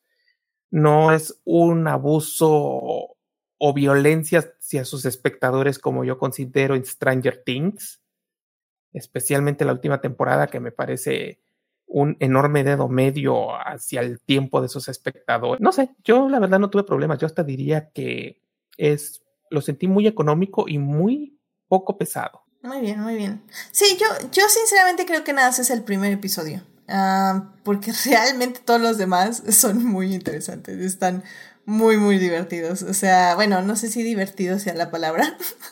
De hecho, también creo que para quien tenga un poquito de miedo del tono de la serie, eh, como estábamos diciendo, la serie, eh, bueno, más bien como decían la serie, eh, en el cómic, más bien, en el cómic se tocan varios géneros, entre esos el terror, pero definitivamente de Sandman, para que quienes no hayan visto la serie, no es una serie de terror, pero sí tiene sus momentos un poco gore, sobre todo ya cuando llegamos creo que es al capítulo 5. Em, entonces si nada más no les gusta eso, tal vez un poquito nada más estar al pendiente. Pero realmente es una serie bastante amigable en, en ese aspecto. No, no porque vean ese episodio como un poco violento, quiere decir que todos los demás van a estar así. Realmente es como digo, el tono de ese episodio porque son como muy autocontenidos pero ya todo lo demás se va a ir por otros lados completamente. O sea, tenemos justo ese episodio como que se le llaman hasta de botella, ¿no? Porque este, pues está nada más en un restaurante, cinco personajes y es todo lo que pasa en ese restaurante. Luego otro episodio es eh, dos personas platicando a través de los siglos. Eh, otro episodio nada más acompañamos a otro personaje que está recorriendo las calles. O sea, definitivamente hay como muchas historias que se van contando poco a poco de diferentes formas y creo que eso es también lo que hace muy dinámica la serie. Entonces, no, si no les gusta un episodio, no quiere decir que el siguiente vaya a ser igual, quiere decir que probablemente ese episodio no les gustó, pero el que sigue tal vez les va a gustar muchísimo y creo que eso también es muy interesante y le ha ayudado mucho a la serie que la gente la siga viendo porque realmente es como diferente en cada entrega. Em, pues Héctor, no sé si quieres darle alguna recomendación al público este, para que ya nos vayamos a la parte de spoilers, ya para empezar a profundizar esta serie. Les, recomiendo que vean Sandman, o sea, para empezar, o sea, este, si algunas partes, es que lo que dices sí es, es, muy cierto, o sea, si hay algunas este, partes del episodio que, no les gusta, es muy probable que en los demás este, episodios encuentren algo. Y en cuanto al horror, eso, digo, eso no, no se preocupen. O sea, el episodio 5, el cómic que adapta, tanto el cómic como la serie, me imagino que también se basa en la serie, es el punto alto así de, del horror que tuvo ahí el cómic. O sea, y creo que incluso a lo mejor Gaiman cuando lo escribió, eh, se dijo, a lo mejor sí exageré un poquito, fui demasiado lejos, porque ya no hubo este, un, un cómic con ese, ese tono tan, eh, tan nihilista y tan desgarrador, o sea, y, y, de hecho, la manera en la que lo adaptó eh, la serie, sí me pareció como que una, una mejora, porque sí ese, e, ese issue en, en, en particular sí ya tenía ciertos elementos este, que, pues a lo mejor no, no envejecieron este, también, digo, porque algo que, que, sí me faltó mencionar hoy y, creo que también no, se mencionó mucho es que el cómic de Sandman de Neil Gaiman es increíblemente progresista. O sea, es increíblemente, ya si lo quieren decir walk y quejarse como la generación de cemento que son, así era el cómic. O sea, este es, e, es, una e, es uno de sus puntos fuertes. O sea, y de hecho yo, yo lo aprecio mucho, o sea, porque pues yo lo leí hace, hace 25 años y, y, sí me, me, introdujo ciertos conceptos que a lo mejor no estaba tan familiarizado en ese entonces y me ayudó a verlos con empatía, con compasión y con entendimiento. O sea, así que es uno de los más grandes este, eh, halagos que le puedo dar a una obra de ficción en, en, cualquier medio. Y la serie se ve que va por, por el mismo camino. Sí, porque eh, podemos hablar de eso un poco ahorita. O sea, realmente eh, hubo muchos comentarios en internet diciendo que, bueno, que qué les pasa, que todo el mundo es gay en esta serie, que todo el mundo es algo que no es cis hetero, básicamente. Así era así, era el cómic. así, así era el ¿Eh? cómic. No, y realmente me sorprendí mucho porque dije, o sea, obviamente es Neil Gaiman, ya lo sabía, pero, pero bueno, ya que te empiezas a, a educar y a decir, bueno, a buscar información más bien. Y justamente eh, ya fue cuando leí que Neil Gaiman, de hecho, la razón por la que puso tantos, entre comillas, porque no son tantos, son los que tienen que ser, pero bueno, por la que puso tantos personajes LGBT más, es porque era una reacción directa a la ley de Thatcher que prohibía eh, mencionar básicamente a personas este, LGBT en literatura, cómics, este, TV, escuelas, ya saben, ¿no? Un poco como la ley ahorita de, de Florida, ¿no? De Don't Say Gay. Entonces, lo que hizo Gaiman fue como literalmente, ah, ok, no quieres escuchar gente o ver personajes LGBT, pues voy a poner personajes LGBT, literalmente en cada página, cada nuevo personaje va a ser LGBT y toma, y le escupo en la cara. Entonces... Eso era algo, este, así que eh, era así como que muy común en, en todos esos escritores que se trajeron este, de, de Gran Bretaña, o sea, Alan Moore, eh, Before Vendera es enteramente sobre, sobre Thatcher. Este, también este, Jamie Delano, que fue el que escribió John Constantine en su serie original, los primeros números de Hellblazer, o sea, eh, eh, es casi 100% sobre Thatcher, así que pues digo, era, era esperarse que, que Neil Gaiman también hiciera así, o sea, y la verdad es así que tú viendo la serie, o sea, ay no, es que este, hizo a demasiados personajes gay, pues no sé si cuente el Corintio, un, un, un, ser este, este, personificando una pesadilla, porque todos los demás personajes, toda su prominencia estaban ahí. Lo único que, que sí hizo este Gaiman eh, y, los, este, los showrunners, sí me parece un esfuerzo consciente de que hubiera más diversidad eh, racial. O sea, sí, porque sí, el cómic sí originalmente pues sí era, era puro pan blanco, pero pues son 30 años después y pues ya se dan cuenta que, que, que no todos son, este, son caucásicos, este, en, en, todos los países. Así que sí hay, sí, eso sí hay mucho cambio, pero pues era, era algo de esperanza. O sea, y si te quejas de eso, pues no entendiste Sandman para empezar. Exacto, exacto. Creo que es eh, los típicos que se quejan en Doctor Who, en Sandman, en todas estas series que pues son woke, comillas, comillas, desde que nacieron. Es como que, que han estado viendo todo este tiempo. ¿Star Wars? No, ¿verdad? Ah, verdad. no, al, final del día creo que es eso. O sea, nada más tengan en cuenta que, que justo esto no es nada nuevo. Neil Gaiman ha sido aliado desde que nació, literalmente. Entonces, no, definitivamente todo esto ya estaba pensado desde el cómic y pues está llevado a la serie y pues qué bonito, la verdad qué bonito es ver una serie donde la única pareja hetero es, se llaman Barbie Kent. Spoilers. Spoilers. Y al final del día, pues literalmente el 50% de los personajes son identidades etéreas, sin género, sin este, sexualidad así como definida como le llamamos. Entonces, realmente también hay que un poco ponerse en la situación que estamos viendo. ¿Estamos de acuerdo? y, Morfeo, Morfeo es bien etéreo, bien hetero y bien tóxico, la verdad. Eso es, también de hacer más adelante. Muy bien. Y se nota, se nota, definitivamente. Pero, pero qué voz, caray, qué voz. Bueno, ya. Pero, quiere crecer. Quiere crecer, y eso es lo importante. Pero bueno, pues ya, vámonos entonces ya a la tercera parte para ahora sí ya hablar con spoilers. Vámonos para allá. Muy bien, ya estamos aquí en la tercera parte de este podcast y estamos hablando de The Sandman, la serie de Netflix de 10 episodios que se estrenó hace algunos días, que está basada en el cómic de Neil Gaiman del mismo nombre. De eso hablamos en la primera parte. En la segunda parte les dijimos por qué tienen que ver esta serie sin spoilers. Y en esta tercera parte vamos a hablar ya 100% con spoilers. Así que si no quieren saber nada, ya váyanse a ver la serie en este momento porque en serio les va a gustar muchísimo. Eh, la verdad es que vale mucho la pena y, y les va a gustar, véanla, véanla. Tiene realmente tiene sus momentos existencialistas Neil Gaiman que me gustan mucho porque tienen como ese exacto nivel de terror, pero al mismo tiempo con la pizca de esperanza final que dices, ah, vale la pena este mundo, definitivamente.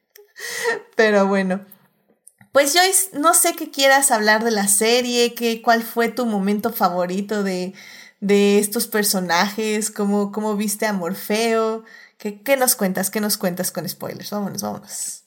Eh, digo, o sea, todo bien con Morfeo, pero no fue la parte que más me gustó de la serie. este... Perdón, me proyecto, ya vámonos. ¿Mande? Me proyecté, vámonos, vámonos. Ah, te proyectaste, te proyectaste. No, no, este, yo estoy, o sea, si han estado aquí en el podcast eh, semanalmente durante los últimos, eh, el, pues no sé, el último año, yo he hablado varias veces de lo mucho que, que me gusta John Constantine, que también, por cierto, ya aclararon, ¿no? De que siempre fue la que se dijo en los cómics. Lo que pasa es que CW y la adaptación de Keanu Reeves nos habían hecho creer que ya habían borrado esa versión y que era Constantine, pero no, Constantine siempre fue aparentemente y no tuvimos que pronunciarlo de la otra manera. Así lo em, escribió Alan Moore. Sí, sí, sí, así, así, así era y está escrito en los cómics, ¿no? O sea, varias, un par de veces. Pero, pero bueno, se me metió a mí la cabeza cómo lo pronunciaba Keanu Reeves, ¿qué puedo yo decir? Este, eh, entonces, a ver, entonces, ¿cómo, ¿cómo fue? ¿Cómo se pronuncia? Constantine, ¿no? Constantine, como, sí, ¿no? sí, como wine, sí, sí, como wine. Constantine. Rhymes with wine. Sí, sí, sí. Eh, y, y, y bueno, este, no, no, sé qué decir, o sea, Jenna Coleman, entre que me revivió sentimientos de Doctor Who gacho, de este, y, y su, su, su, su Joanna, porque sigo también, eh, hay una Lady Joanna que sí también es canon en los cómics, y hay una Joanna que es la versión de, de bueno, eh, siento que en el game, la verdad, aquí, a ver, vamos a hacer el consenso. Siento que no lo quiere decir así como, no, este, pues es que esta es otra. Pero pues sabemos que es por un tema de derechos. Acaban de anunciar la, la serie de John Constantine que va a salir. Bueno, ya la habían anunciado, pero ya la super confirmaron con esta serie de cancelaciones y no cancelaciones de, de HBO Max, que ya está en marcha, que va a ser de... No me tiene muy contenta, pero bueno, este, ese, nombre, ese nombre no se menciona en este podcast. ¿eh? Te voy a avisar. Se vipea en post. Se vipea en post. Es, que yo no vengo cuando hablas de esos temas. se me olvida. Perdón. Este, eh, sí, sí. Eh, sí, bueno, el señor ese del robot malo, este, quiere, sí, ya lo va a hacer la serie, bueno, aparentemente. Entonces, no, no, no estoy muy contenta.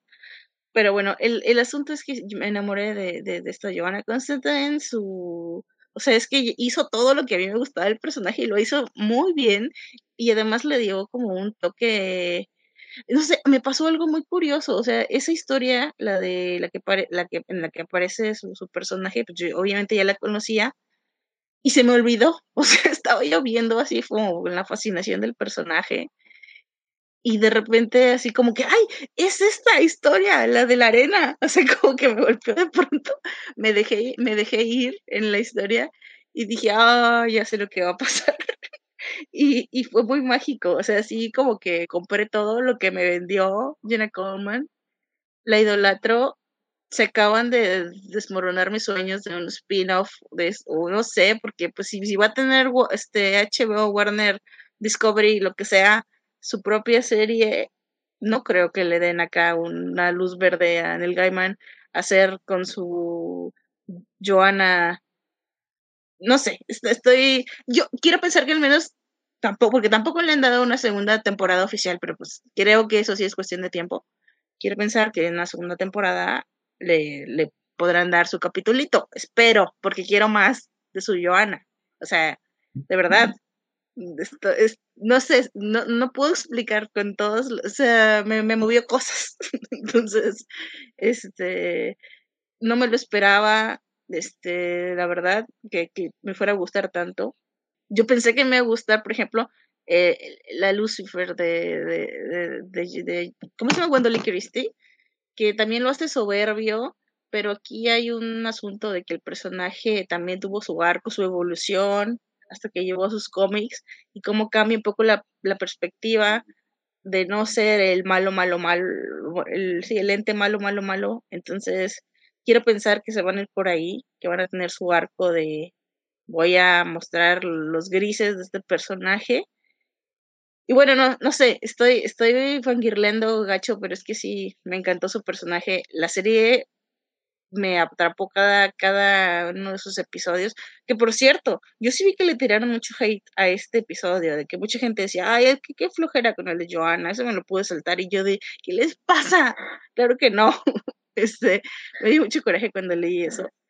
Y, y bueno, eh, no sé, Deseo está increíble. Eh, pero eh, aparte, sea, te, te interrumpo tantito, Joyce. Ese Sí. es el tercer episodio que se llama Dream a Little Dream of Me. Y Sí. ahí es donde conocemos al, al cosito este, ¿cómo se llamaba? ¿Gary? a Matthew. Ma- no, Matthew. no, Matthew. ¿El Matthew? Sí, Matthew, ya. El cuervo es Matthew. No, no, no, cuervo, no, no, Matthew? perdón, no, el...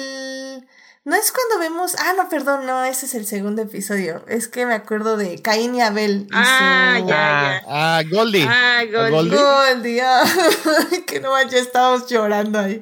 Pero no, sí, cierto, que, ese fue que el por segundo cierto, episodio. al parecer ya se va a llamar Girvin porque hicieron como una encuesta en Twitter de cómo quieren que se llame o algo así. Este, y todo el mundo dijo, no, Girvin, queremos que se llame Girvin. Bueno, pero Ma- justamente ese... Mataron a Gregory, desgraciados. Sí. Eh, Ah, ya sé. eso fue cruel. No, fue bien triste, o sea, ya estábamos ahí llorando. Yo no te conozco, literalmente te conocí hace dos minutos y ya estoy llorando por un mugre dragón coso que se sacrifica por Era el un gato sueño. gigante. Ah, qué bonito. Pero bueno, justamente nada más eh, te interrumpí, Joyce, por, eh, por Joana, porque sí, a mí me cuesta trabajo Jenna Coleman, tengo que decirlo, sí fue... Sí. eh, sus, sus 50 temporadas en Doctor Who fueron un trauma constante para mí. y, y, por ejemplo, pero sí la disfruto como actriz porque ya cuando me acostumbro a verla, por ejemplo, en Victoria, en esta serie de, de la reina Victoria, me gusta mucho cómo actúa. Entonces, aquí lamentablemente me costó un poquito más de trabajo dejarla ir de, de Doctor Who porque pues ya es como más mundo actual. Pero ya que te acostumbras y ya que ves ese final literalmente desgarrador, oye, dices, no manches, o sea, qué tragedia, o sea, y, y, recuerdas un poco a Constantine, digo, de lo que yo sé de series y de lo, lo que lo he visto, sabes que es un personaje en sí trágico. Y yo sé que la están, como dices, tratando de, de zafar, pero aún así, o sea, ves las raíces trágicas que tal vez las eh, lleva la vida de otra forma, pero que sigue ahí, sigue siendo trágica toda su vida. Y, y pues sí te duele. Y creo que lo que más me duele de la serie es que veamos estos personajes tan poco tiempo. O sea, porque yo cuando eh, la estaba viendo fue como todo el mundo, ah, es que queremos un spin-off de Constantine, bla, bla, bla, bla, bla. Y yo decía, ah, ok, entonces va a salir más adelante otra vez, o Lucifer va a salir más adelante. Y no salían, y yo así como, wow, o sea, en un episodio enamoró a todo mundo, Joana Constantine. Entonces, creo que eso es lo único que me duele de la serie, que no volvemos a ver ciertos personajes más que un episodio. Y, y sí, yo, yo shipeo a, a Dream con, con Joanna también. Este, no sé, creo que funcionó muy bien ese episodio.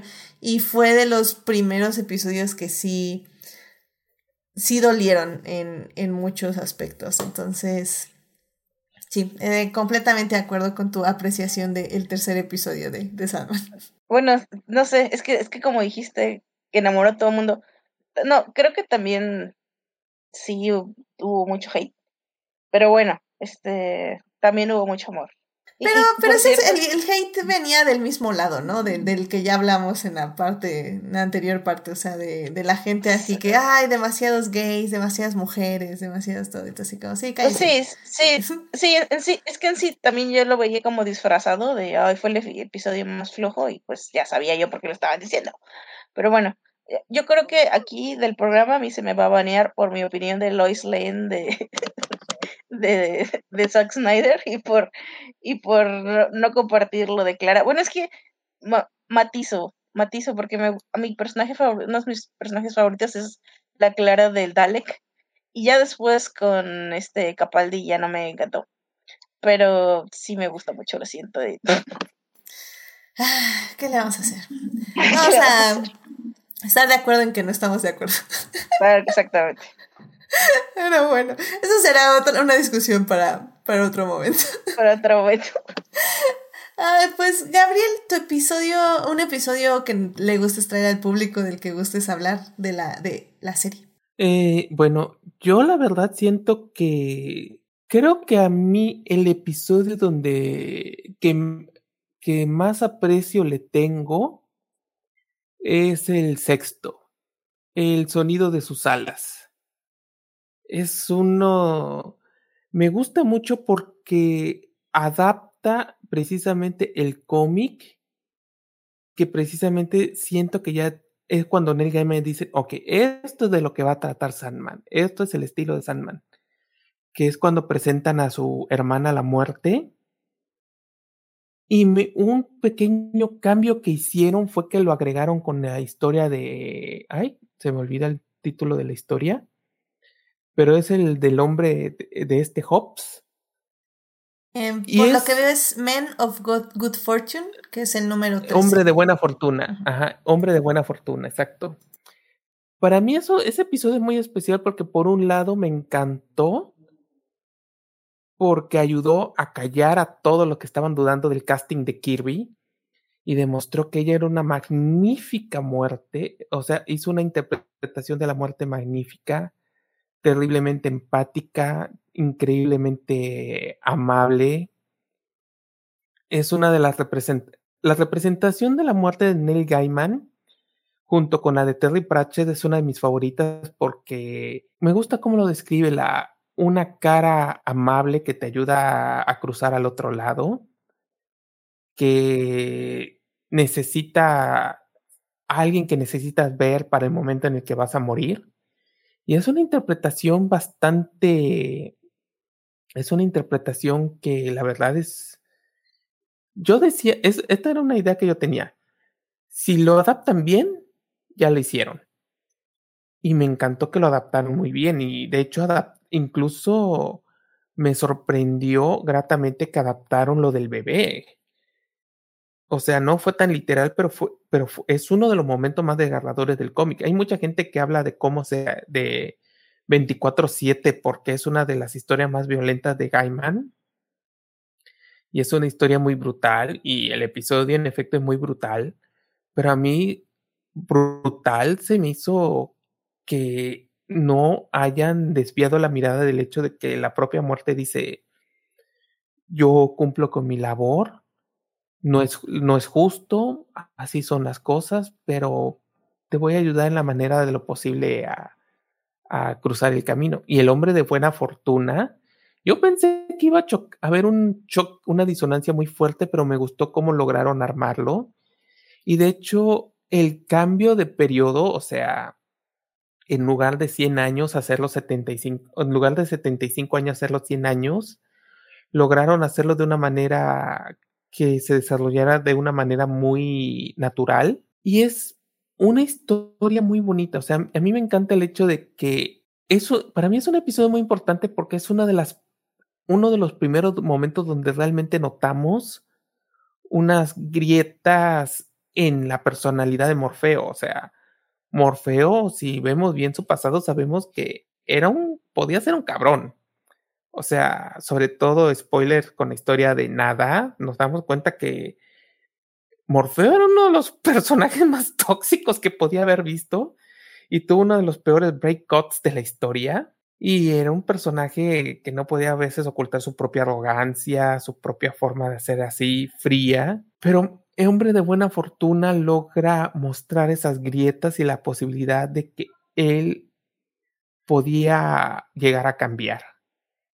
Y el hecho de que haya adaptado también esos dos episodios, esas dos anécdotas, me no solo me gustó, sino que también me dio esperanza de que se animen a adaptar más one shots, porque la verdad los one shots de Sandman son preciosos. Ah, por, por one shots, ¿a qué te refieres? Son. Eh, o sea, cuando ves una el todo el boom de Sandman, muchas veces el, la participación de Morfeo es bien inconsecuente, casi no tiene ninguna relevancia es como un personaje menor. por ejemplo, de las, de los, una de los historias del cómic, eh, la historia del millón de, millar de gatos, sueño de un millón, de un millar de gatos, Morfeo no hace nada. O sea, bueno, sí, sí, sí tiene un papel Morfeo, pero realmente es una historia completamente alejada, no es parte de un arco argumental per se, no tiene un valor en un arco narrativo, es un, como lo que se llamaría un episodio botella dentro de la historia del cómic, pero es, creo que es uno de los cómics más populares de todo el run de Sandman, porque muestra todas las cosas que puede ser el cómic de Sandman, que va desde hermoso, cruel, trágico, ridículo, gracioso, hermoso. Este es todo y es todo eso a la vez. Y es el tipo de detallitos que a mí me encantan. Si hay algunas historias que luego se desarrollan, pero algunos episodios son tan funcionan tan independientemente de todos que es el tipo de historia que me gustaría ver más en Sandman, en la serie de Sandman. Sí, sí, sí, sí, definitivamente creo que estoy, estoy de acuerdo contigo. Eh, a mí sí me gusta más que haya un seguimiento, pero, pero como dices, estos pequeños descansos eh, creo que también funcionan muy bien. Y, y estoy de acuerdo contigo, o sea, definitivamente este episodio, el episodio 6 fue uno de mis favoritos, porque es uno de los más bonitos. Creo que como dices, creo que Sandman nada más, Morfeo está nada más ahí para que le digan como lecciones, para que aprenda de personas y realmente no está haciendo nada más que escuchar, más que vivir en el momento. Eh, creo que como bien mencionas, las dos tramas se juntan muy bien y, y sí, efectivamente yo bueno, vi muchas quejas eh, de, de justamente de, ay, es que si la muerte le dio vida eterna a ese tipo nada más porque hizo una apuesta, ¿por qué no salvó al bebé? El bebé podía haberlo salvado, quién sabe qué. Y así como, o sea, sí, pero están perdiendo el punto. Y el punto es eso, que, que, que la muerte se lleva a todos, a todas las personas, a todos. Y, y no importa qué edad tengas, no importa dónde estés, no importa qué estés haciendo, o sea, al final del día nada más de repente llega un día y, te vas con ella, literalmente, ¿no?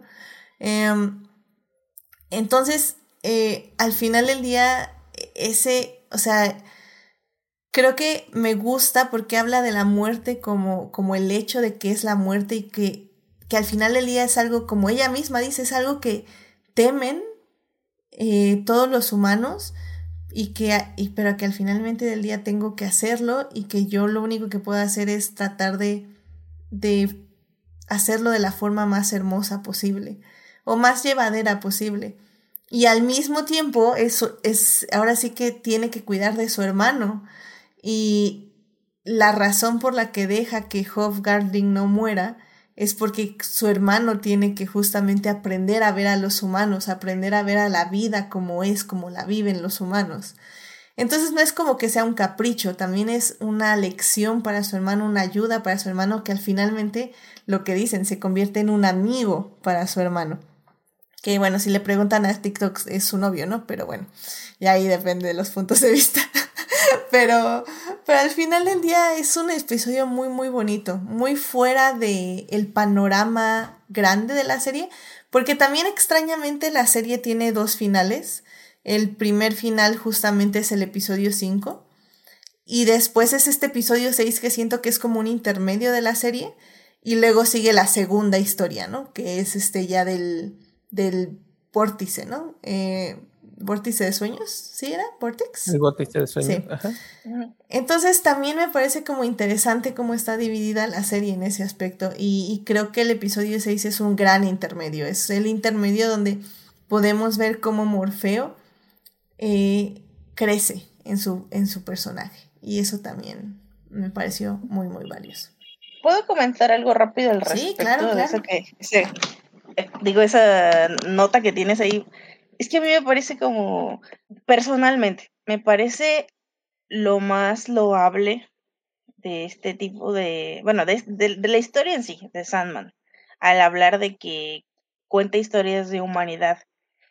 Y bueno, no sé si a ustedes les pase, pero a mí me pasa que generalmente, digo, esto es algo muy snob o no sé, hipster de mi parte, me alejo de cualquier eh, producto cultural que pueda yo pensar que es bueno o no.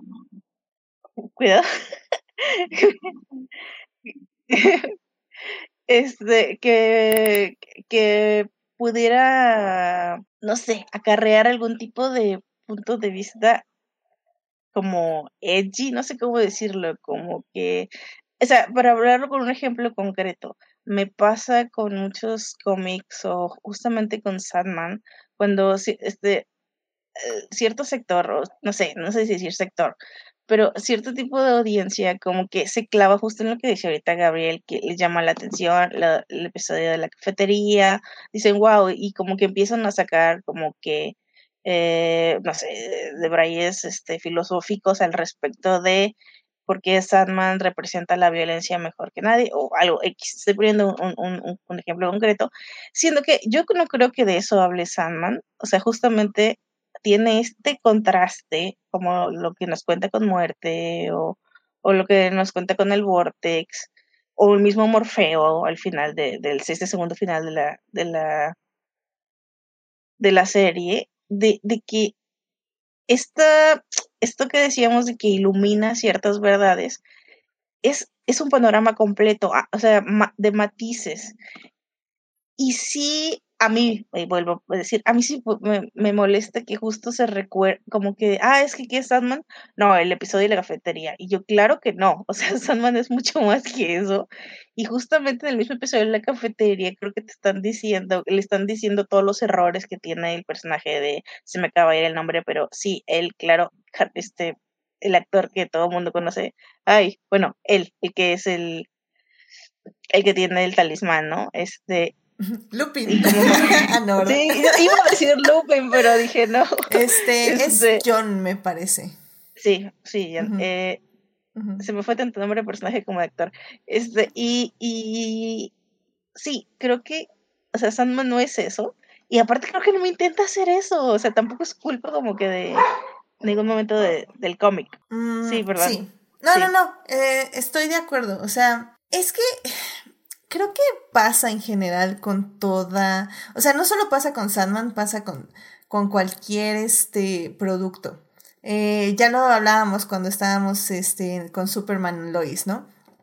Que la gente rehuye o, o, o los mismos escritores rehusan escribir personajes e historias bonitas, porque justamente eso no llama la atención o la gente no quiere ver historias de gente loable que siempre hace lo correcto, ¿no? Em, y creo que eso aplica un poco también para Sandman, porque hay gente que justamente habla del episodio de 24-7, que es el quinto, y dice, no, es que qué cosas, que bla, bla, bla. Pero, pero porque es, creo que yo, yo creo que ese tipo de episodios em, son los más fáciles de digerir, los más fáciles de analizar, porque es literalmente esto es bueno, esto es malo, esto lo hizo bien, esto lo hizo mal, esto está loco, no está loco. Eh, pero a la hora ya de hablar de episodios justo como el de muerte o otro tipo de episodios que, que nos da Sandman, es justamente hablar de miedos, miedos ya más reales, miedos más este, tangibles que tenemos como humanidad, de cosas que no son tan sencillas, pues evidentemente, o sea, ver cómo un bebé y, y cómo le dice ella cuando recoge al bebé, le dice, sí, eso es todo lo que tienes aquí en la tierra. Y pues sí, eso pega, o sea, evidentemente eso pega y eso duele porque, porque pasa, o sea, y porque es.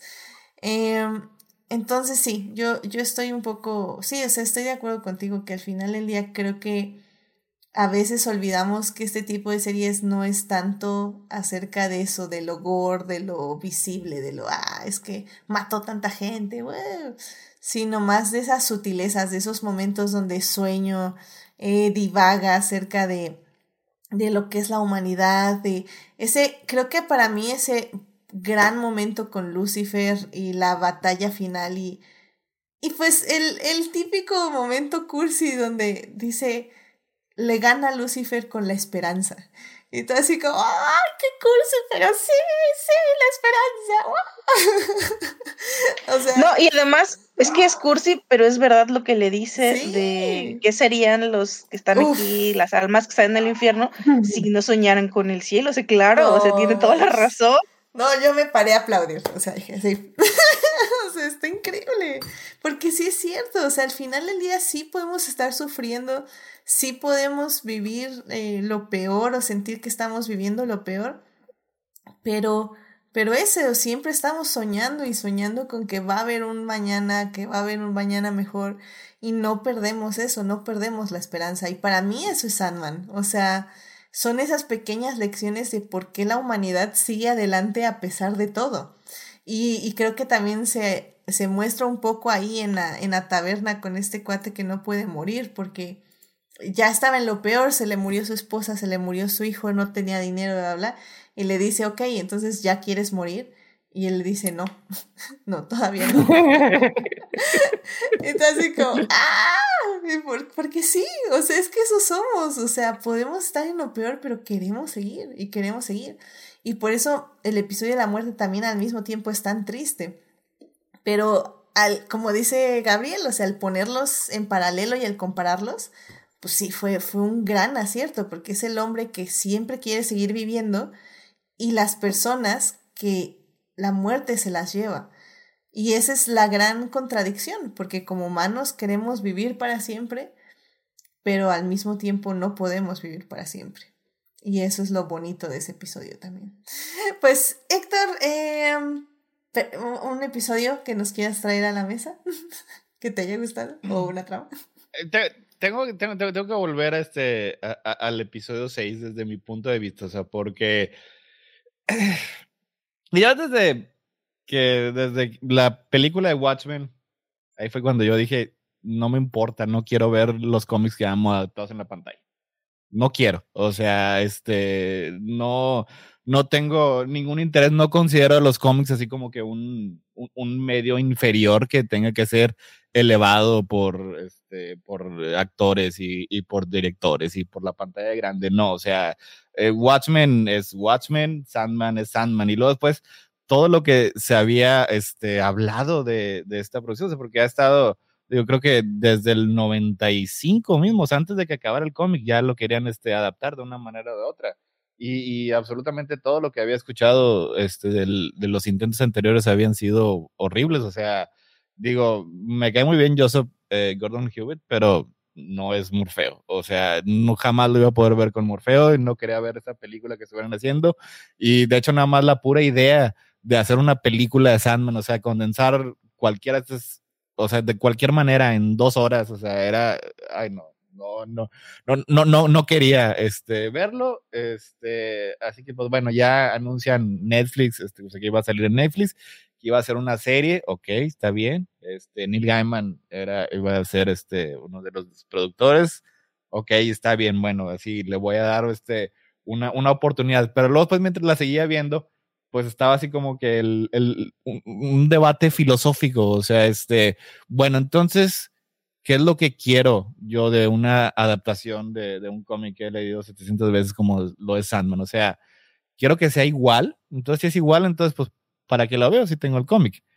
Quiero que sea diferente, no, si es diferente me voy a enojar porque están cambiando el cómic que quiero, entonces, pues mejor no la veo, pero bueno, mejor sí, sí decidí a verla y, y, este, y los primeros episodios sí, sí me, me gustaron mucho, estaban, estaban muy este, interesantes, pero así como que el, eh, el importante es el que realmente quería ver y cuando supe que sí entraba dentro de, de la adaptación de estos primeros dos arcos de, de, Sandman era precisamente Hombres de Buena Fortuna, que yo creo que es mi, e, e, es mi número este, eh, preferido. De hecho, me, me encanta la relación que tienen este, estos dos personajes así. Y es un cómic que he leído y releído todas las veces. O sea, en mi mente estaba exactamente cómo debería de decir Morfeo este, sus diálogos, este, Great New Dreams to Spur the Minds of Men, o o, o, el, o, el, diálogo final de que it's impolite to keep one friends waiting. O sea, así era como yo quería, o sea, realmente me lo iba a dar como yo quería Y, y luego después ya, después de que ya confiaba en, en, este actor, en, en, Tom Sports, este, en, en la voz, en, los matices que le da, que, ok, está haciendo un gran trabajo. Y luego después veo esta, este, o sea, la adaptación de, de este cómic y, y, resulta que habla y, y, se mueve y dice las cosas justo como los había tenido en mi mente durante 20 años y dije, ok, está bien, a lo mejor es igual, pero sí quiero seguirlo viendo. Y me encantó, o sea, me fascinó este, la, la relación entre esos, o los actores, las interacciones entre ellos. Y luego después, o sea, hay unos ciertos pequeños cambios que la verdad a mí me, me gustaron mucho, o sea, porque en el, en el original cuando llega este, eh, Lady Joanna, pues nada más les avienta así su arenita y ya con eso es suficiente. Y aquí, este, Job lo defiende, o sea, es el, es el primero que se para este, ahí a, a, detener ahí a los dos tipos que trae. O sea, Wait, y, y lo. Ah, sí, I don't remember. But, ok. o sea, es, es, es, es, el primero, o sea, es el primero que se para a defenderlo. O sea, y Morfeo también se preocupa por él, que le dice, o sea, bueno, pues está bien, a lo mejor no, no puedes morir, pero como quiera te pueden hacer daño y te pueden encarcelar. O sea, y eso va así como que estrechando la relación que tienen los dos y luego después le, le agregan este, un pequeño diálogo eh, este, en, en, su, en, su último encuentro, en el que le dice explícitamente que ha cambiado, que o sea, es todo el punto de Sandman. En los cómics se tarda un poquito más para llegar a él, este, pero aquí, o sea, ya te lo está diciendo desde el principio, o sea, para que, que mantenga el interés. O sea, que el punto de, de, de Sandman es el cambio de Morfeo y la relación que tiene con Hop Gatling por 800 años es una muestra de, de, cómo este, va cambiando. O sea, que es una manera de exteriorizarlo, o sea, porque Morfeo desde el principio, o sea, es la razón por la que tiene siempre un cuervo. O sea, este Matthew no es el primero, Lucien fue el, creo que el, primero, uno de los primeros, siempre necesita amigos. O sea, el pobre Morfeo está bien solo. O sea, siempre está buscando compañía, siempre está buscando conexión y eso es lo que le da este Hobgoblin. Y luego, pues, en la, la, la, parte anterior, este, este, sí ya dijeron cosas muy bonitas sobre, sobre Dead. Y ahí fue cuando entendí un poquito más este, el, el, el valor de lo que es un, una, una adaptación, o sea, el tenerlo, o sea, porque sí los dibujos este, son muy bonitos, este, eh, Dead es bien adorable, súper calefragilístico y pichiquín y todos los, sus diálogos que tiene. Pero, o sea, ver la, la, la calidez, este, la, compasión que, que Kirby le, pone al personaje, o sea, es algo que sí genuinamente enriquece la historia, o sea, que no es nada más una calca del cómic, o sea, es, es algo que poco a poco está teniendo este valor por sí mismo. O sea, y así ese fue el, el, episodio que, que, que, la verdad me encantó. Y luego después el siguiente arco, porque son arco. Este, la casa de muñecas, que es un arco muy cambiado. O sea, este, digo, para empezar, porque este, ahí era eh, integral eh, personajes de, del universo DC que obviamente pues, no, no pueden utilizar, así que esos tenían que cambiar. Este, y en sí, la estructura que tienen los cómics ese arco es que muchas de las cosas ocurren porque debían ocurrir. Digo, no necesariamente es una crítica, funciona en el cómic. Además, o sea, estamos hablando de magia, fantasía y, lo que tú quieras.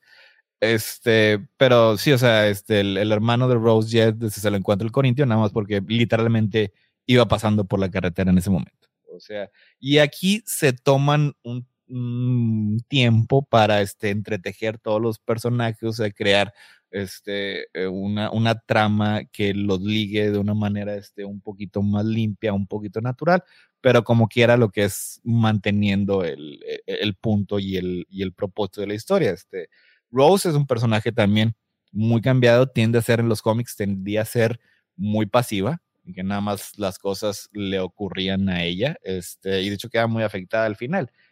Y Rose en la serie es un personaje este, mucho más activo, con mucha más agencia, con más valentía, con más propósito, cuyas acciones, o sea, realmente son decisiones que ella misma este, acaba tomando.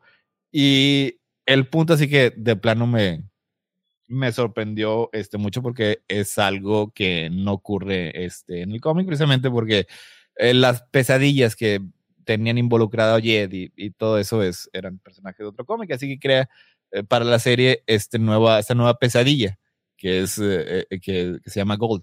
Y cuando la descubre Morfeo, o sea, yo pensaba que era como, como, los personajes que estaba este, reemplazando, digo, nada más con cambio de nombre, que eran unas pesadillas este, villanescas cuyo, que, que se merecían este, el castigo que les impuso Morfeo. Pero aquí este Gold es un personaje muy distinto. O sea, aquí estamos hablando de una pesadilla que quería ser un sueño que es así como que es el centro de, de, lo, de, lo, que se ha este, hablado el, eh, en la serie, o sea, de alguien que quiere cambiar, o sea, que no, no, no quiere sentir que su destino ya está completamente decidido. Y cuando la encuentra, pues Morfeo actúa como Morfeo, o sea, la, este, la, la, castiga, porque es, es, lo que hace.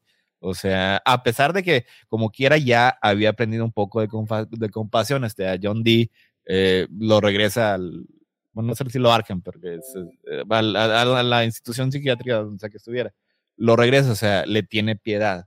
Este, y aquí con esta pesadilla, o sea, que realmente no era una villana, o sea, solamente quería tener una función distinta y pues bueno, la castiga.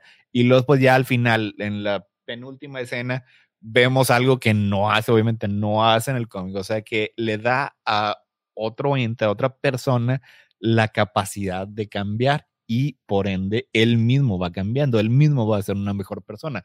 O sea, eso es algo que yo realmente no me esperaba. O sea, es algo que, que me pareció que, que mejoró mucho la serie y que cierra este muy muy bien lo que es este e, estos primeros estos primeros dos arcos de, de la historia y, y pues sí a, a, fin de cuentas sí acabé este eh, muy satisfecho con todo. O sea, ya mencionan los actores de Jana Coleman, fantástica, como Joanna Constantine. Mason Alexander como este eh, Desire es un gran casting. O sea, haz de cuenta que, que saltó de la página este, visualmente, en personalidad, en absolutamente todo. Eh, también es un, un rápido, este, menciona a Stephen Fry como Fiddler Green también es eh, otro que es justo como, como, como te lo, este, te lo imaginarías. Y ahí tiene un, un, diálogo que también me parece que es muy importante para la serie, que también lo dice en el cómic, cuando le dice a Ross, tú fuiste la mejor parte de ser humano. O sea, esos son, son entes inmortales, este, que se podría decir que están más allá de cualquier sentimiento humano, pero es precisamente el contacto con los humanos lo que enriquece sus vidas y que les da un propósito. O sea, estaba muy bonito. O sea, sí, ya, ya, a, final de cuentas, o sea, si tendría que haber un, este, una, una adaptación este de, de Sandman, yo la verdad, o sea, qué bueno que se esperaron porque es así es como debería ser. Hay dos episodios que, que, se filtraron su existencia, no sé cuándo vayan a salir. Uno es Calíope y el otro es que ya se mencionó ahorita, El sueño de los mil gatos. Y que son dos historias, o sea, que son, bueno, Calíope es, es, es esencial para, para, la trama. Y en las dos, como dijo este Gabriel, no sale Morfeo casi nada. O sea, sí, sí, es, sí es importante para las dos historias, o sea, sí puede ser que, que es crucial, pero sus, sus apariciones son muy limitadas, o sea, y, y que estén decididos adaptar estas historias, aunque no tenga su protagonista.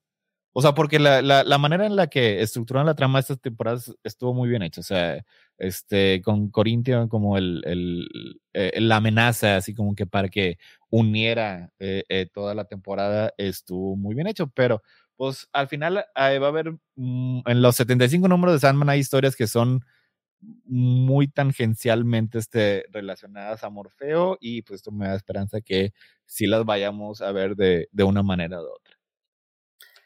Sí, bueno, pues eh, justamente Corintio muy bien, este Boyd Holbrook, la verdad lo hace súper bien, me, me, encantó su personaje, creo que creo que igual le, trajo mucho a la serie y bueno, pues el coprotagonista o protagonista más bien, Tom Strudish, que es este Morpheus o Sueño, que la verdad a mí, a mí también me fascinó, o sea, la verdad es que entre su voz y la mirada y, y sus ojitos y así, no, no, no, me, me enamoré, 10 de 10, excelente servicio, lo amé, la verdad.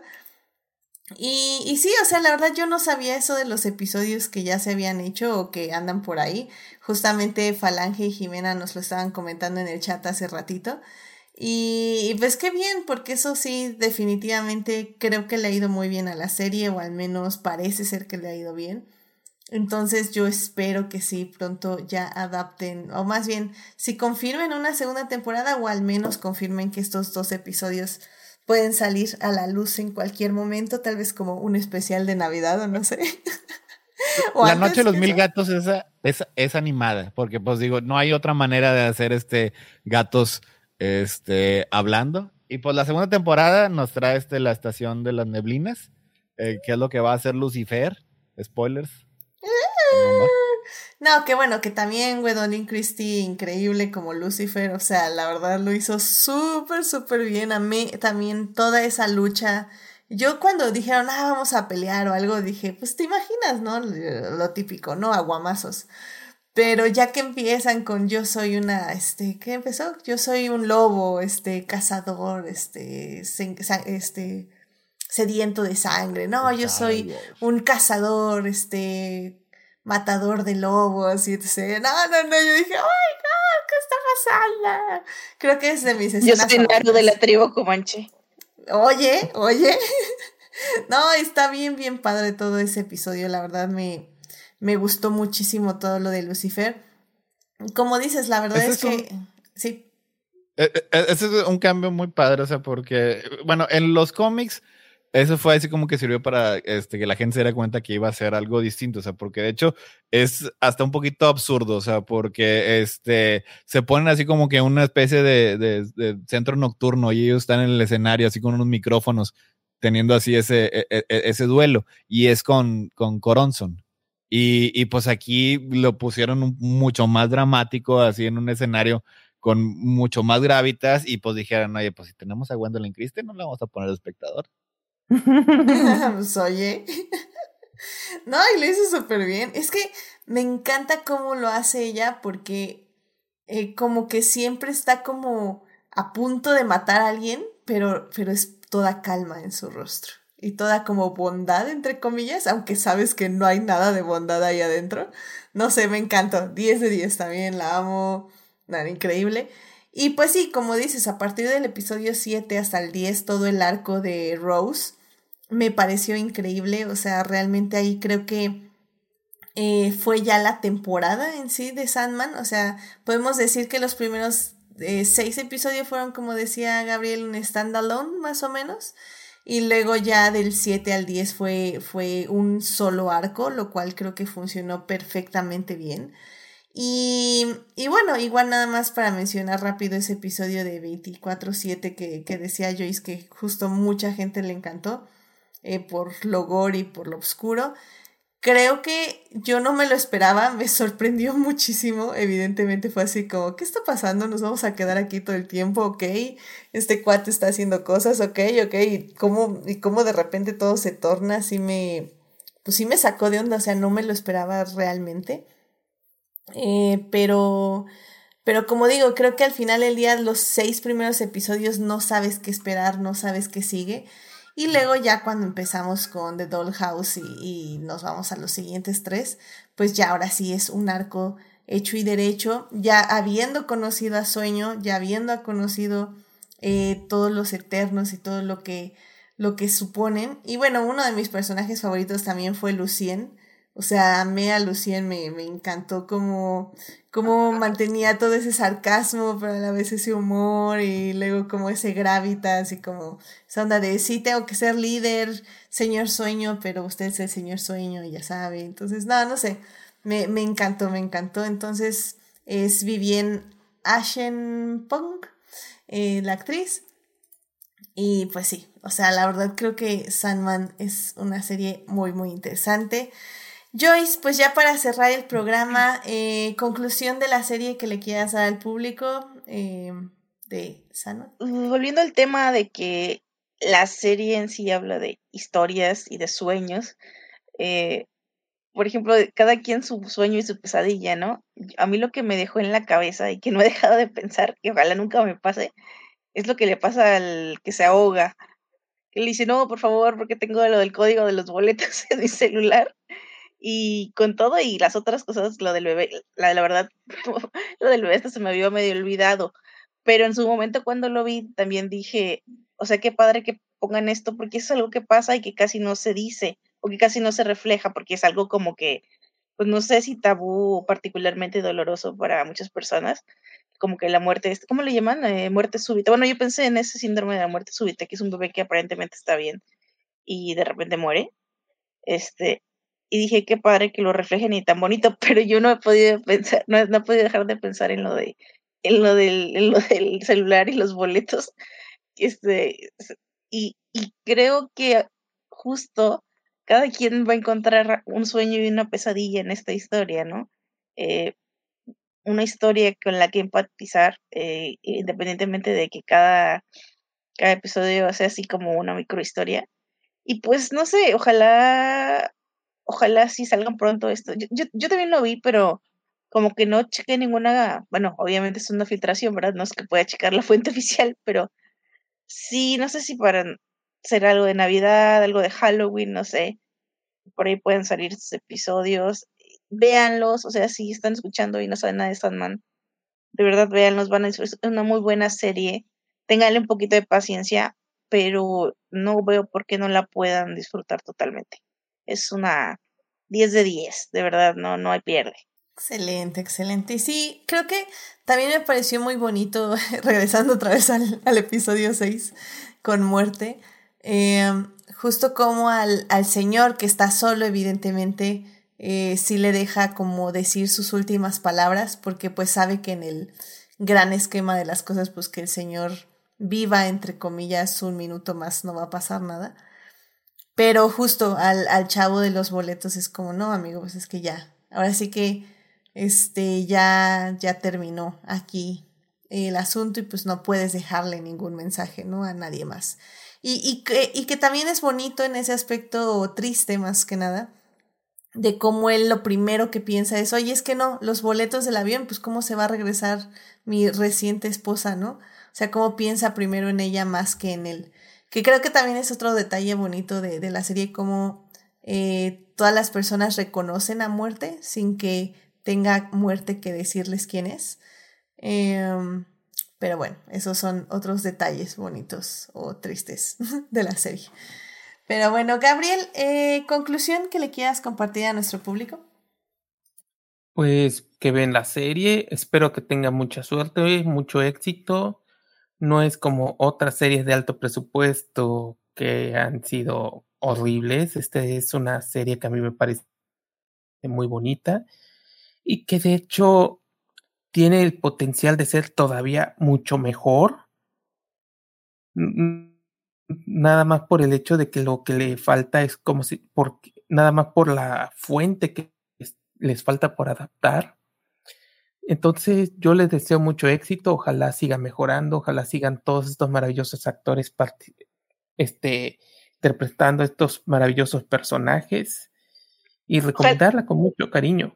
Ojalá le den ese también ese tostón de presupuesto, ¿no? También por si en la segunda temporada que le falta para cerrar algunas Eh, cosas. mira, hay una, sí, creo que le faltaría un poquito más de presupuesto, pero también hay que aceptar que mucho de eso es estética Netflix. O sea, Sí. bien o mal, hay mucho lo que podríamos llamar estética Netflix. Al menos estoy agradecido de que no hicieron una innecesaria toma larga. Ay, Sí. ¿qué tienes contra los planos secuencias? Bien hechos son padres. sí, sí, sí. Bien hechos son padres. Al menos nadie se quedó viendo una pared en blanco por cinco minutos. Eso sí. Ah, pero sí, estoy, estoy de acuerdo. Sí, yo tampoco creo que le den más dinero porque es Netflix. eh, y creo que ya se casaron un poco con esta estética. Pero al final del día no, no están usando tantas pantallas verdes. O sea, sí en algunos episodios porque es necesario. Pero creo que al final sí están manteniendo el presupuesto bajo. Entonces, a ver qué pasa. Yo me conformo con que haya una segunda temporada. Ya, la verdad es que a Netflix ya no le puedes pedir más que eso. Una segunda temporada. No, es que justamente lo digo porque sé cómo están y sé que se les está ya yendo por irse Stranger Things. Entonces digo, ¿a qué le van a, si le van a dar a Sandman ahí? y, y punto que ya no, no le dan más presupuesto, pero que le cuiden esas cosas de, oye, si no tenemos lana, entonces para que ponemos 30 veces las puertas de, de Dreaming si, se ve re feo. O sea, no, no las puertas, sino acá el, las nubecitas que se ven así todas pantalla verde. o sea, es, a, eso, a eso me refiero, ¿no? Que si no le vas a dar más, cuídenla más. Sí, o sea, no, no saquemos el castillo de, de sueño como 15 veces, o sea, nada más dos veces y ya, vámonos. Sí, sí, mejor. De acuerdo, de acuerdo, de acuerdo. Ay, pues Héctor, conclusión de la serie que le quieras dar a nuestro público. Yo quiero que le den menos dinero. No, pero, que dure, pero, que dure. Mira, eh, ok, ok, sí, sí, sí, sí. Ahorita yo la verdad, o sea, este, yo me remonto este a, a Doctor Who. Este, sí, muchas cosas se ven, este, bien falsas, pero ahí es cuando yo utilizo un poquito más mi imaginación. Mira, sí, ok, estoy imaginando que sí está en el castillo de Dreaming, no en un obvio renderado, este, bastante barato, Mientras, digo, que el que le den menos dinero, pero que dure las cinco, las cinco o seis temporadas, o sea, porque sí, yo la verdad, o sea, yo, yo quiero ver lo que sigue, este, digo, estos dos episodios que sí ya, ya están hechos, eh, y luego después de ahí sigue eh, la, la, estación de las tinieblas, que es cuando, este, spoilers, Morfeo eh, tiene que hacer cosas en, en, un lugar y es cuando ya inician este, todo el camino que eventualmente lleva al final y, y, quiero ver este, las demás historias, quiero ver las historias de los Undertakers, de las ciudades, quiero ver la, historia de Nala, quiero ver la de nada de la historia de Bagdad, o sea, todo eso, o sea, porque eh, Sandman es, es una historia muy rica y eso es lo que, así como que que, quiero dejárselos, este, que la, vean y, y, la sigan viendo. O sea, porque tiene unos personajes muy bien realizados. O sea, tiene unas historias este, que, que, te, que te atrapan, o sea, porque ese es como ya te hemos dicho aquí, o sea, el punto de Sandman son, son las historias, o sea, ahorita que estaban eh, eh, mencionando el 24-7, o sea, ahí el, el, lo que, la parte que me gustó de ese episodio es que como en el cómic, o sea, te van presentando las historias de todas estas personas. Antes de que llegue el gore, antes de que lleguen todas esas partes este, así ya bien horribles y, y descorazonadoras, o sea, pero primero los conoces. Y, eso es algo que, que hace este, muchos Sandman. O sea, se encarga de que todos estos, de que conozcas a todos estos personajes, ya sean personajes históricos como este William Shakespeare, o, personajes este, ficticios, eh, o, o, dioses antiguos como este. Ahí, después sale este Orfeus o, o la misma este Calíope. O sea, es, es, es, un universo este, muy rico. Y sí está bien, o sea, sí yo acepto que, que no se va a ver este, como producción, eh, superproducción hollywoodense como Stranger Things, o sea, pero no quiero otro Stranger Things, no quiero otros episodios de dos horas y media. No quiero este, hasta ahorita hacer los episodios como lo están adaptando, porque creo que están haciendo un muy buen trabajo en cómo este, reacomodar las historias para que tengan una estructura de serie de televisión este, como, debe de ser. O sea, este, todos los actores son, la verdad, es fantástico. No me pareció así que hubieran tenido ningún error en el caso. O sea, desde los más importantes hasta los menos importantes, o sea, todos tienen, este, todos tienen su cuidado y la manera en que están manejando la adaptación ha sido, la verdad, impecable. Y pues yo creo que a lo mejor eh, Gaiman tiene así ciertas cositas que en retrospectiva le hubiera gustado cambiar, que hubiera gustado este, contarlas de una manera distinta y, así yo como alguien que ya me sé el cómic de memoria, es algo que este, quiero ver porque eh, los pequeños vistados que han dado en esta primera temporada de, de ese tipo de cambios han sido muy buenos. Así que vayan a aventársela porque ya está en Netflix, tienen que verla este, lo más pronto posible y muchas veces pónganla así como que en, en, en, en fondo, en repito, o sea, para que ya saquen estos dos episodios y que ya anuncien, ya tenemos la segunda temporada. Porque creo que, ¿cuántos serían? ¿Unos cuatro temporadas, cinco temporadas, este, más o menos para cubrir Sandman? Sí, serían como cinco temporadas. Son, son, son, son, son siete arcos, este, creo que este, en, en total. Aquí cubrieron dos. Imagino que en la, en la otra temporada también van a cubrir este, otros dos. Así que Híjole, lo veo difícil, Ah. lo veo difícil, pero lo último que muere es la esperanza, definitivamente. Pues es que si no, ya nos vamos a guiar. O sea, ¿qué vamos a ver? Sea, que este, vamos a ver este uh, The Kindly Ones, vamos a ver este, todos los que faltan. Quiero, quiero ver el beep. Spoiler, no puedo decirles, con todos los personajes que aparecen este, ahí. Y es Ah, más, sí. este es para que, para, para- para que este, Falange, si nos está escuchando, para que se ponga feliz, para que salga Press. Yo, yo, yo, yo creo que sí adaptan Press. Si llegan allá, sí llega Press. Ah, eso estaría padre.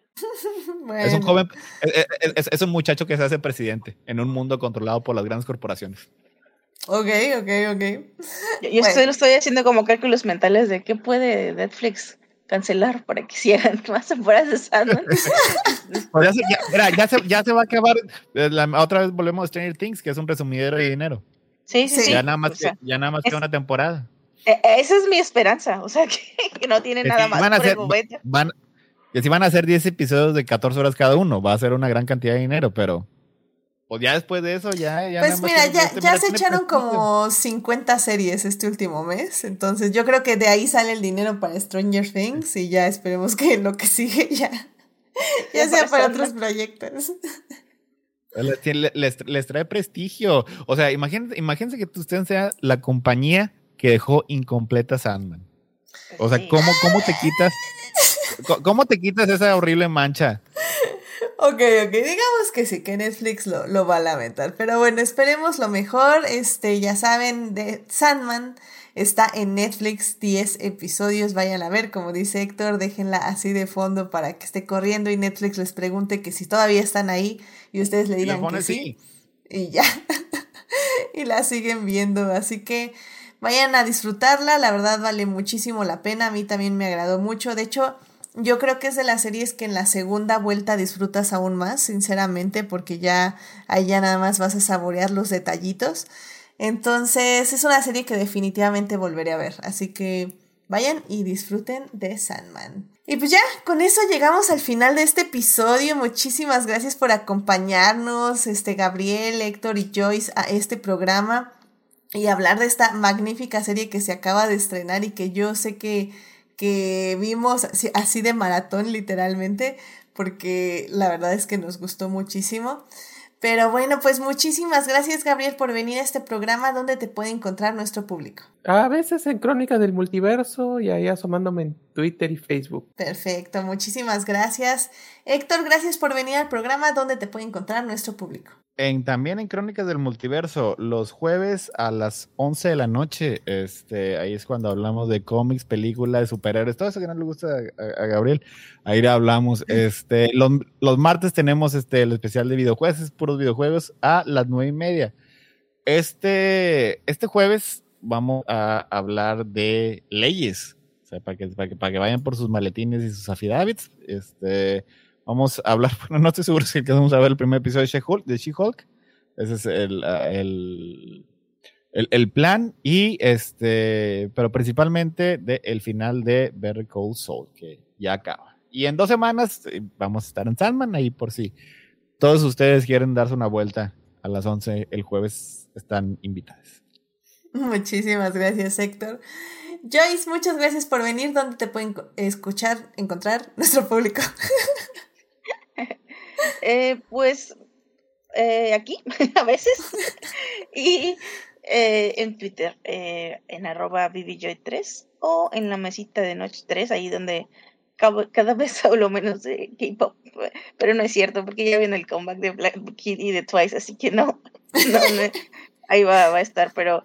Pero sí, no, si quieren saber ahí cosas de Sandman o algo así. Y también próximamente espero poderles estar compartiendo de un nuevo medio con el que estoy colaborando para eh, artículos sobre cultura pop. Entonces, bueno, productos de cultura pop, eh, series, este, cómics, libros. eh, y sí, está pendiente, de las redes aquí.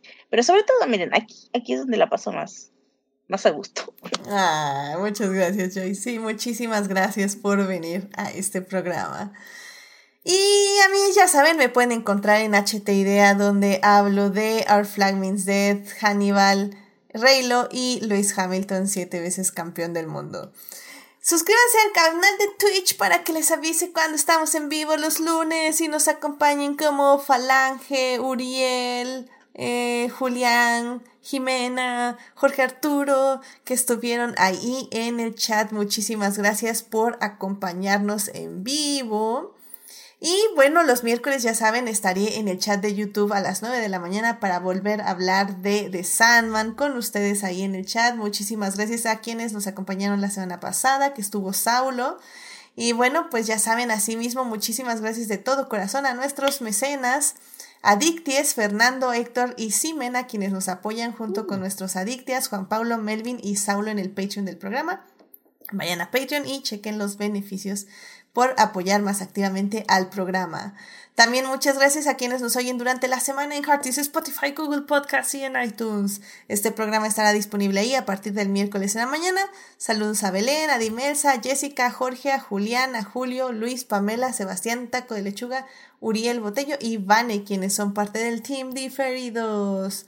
Si quieren más de Adicta Visual, ya espero ya ahora sí ya regresar a Instagram y Facebook. En serio, han sido unas semanas muy pesadas, pero ya veo, ya veo la luz al final del túnel. Realmente ahora sí ya la veo. Entonces ya ahora sí. Esperemos que no sea un tren. ¿Perdón? Nada, no. Esperemos que no sea un tren.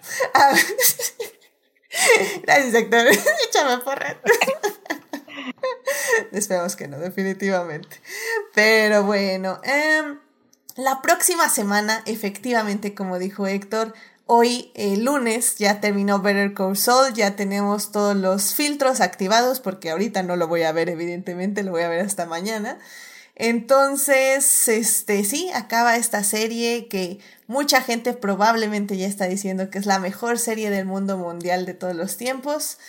¿Será esto cierto? ¿Será esto falso? Lo discutiremos la próxima semana, así que sintonícenos para hablar ya del final de este esta serie que empezó siendo el spin-off de Breaking Bad y que terminó siendo una serie hecha y derecha por sí misma.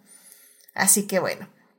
Eh, muchísimas gracias por acompañarnos, cuídense mucho, sigan, síganse cuidando mucho, por favor, usen cubrebocas, que ya también ya viene el mono y pues, pues, ¿qué le vamos a hacer al asunto? Entonces, cuídense, muchísimas gracias, Gabriel, Héctor y Joyce por acompañarnos, nos estamos escuchando, bye bye. Bye bye. Bye.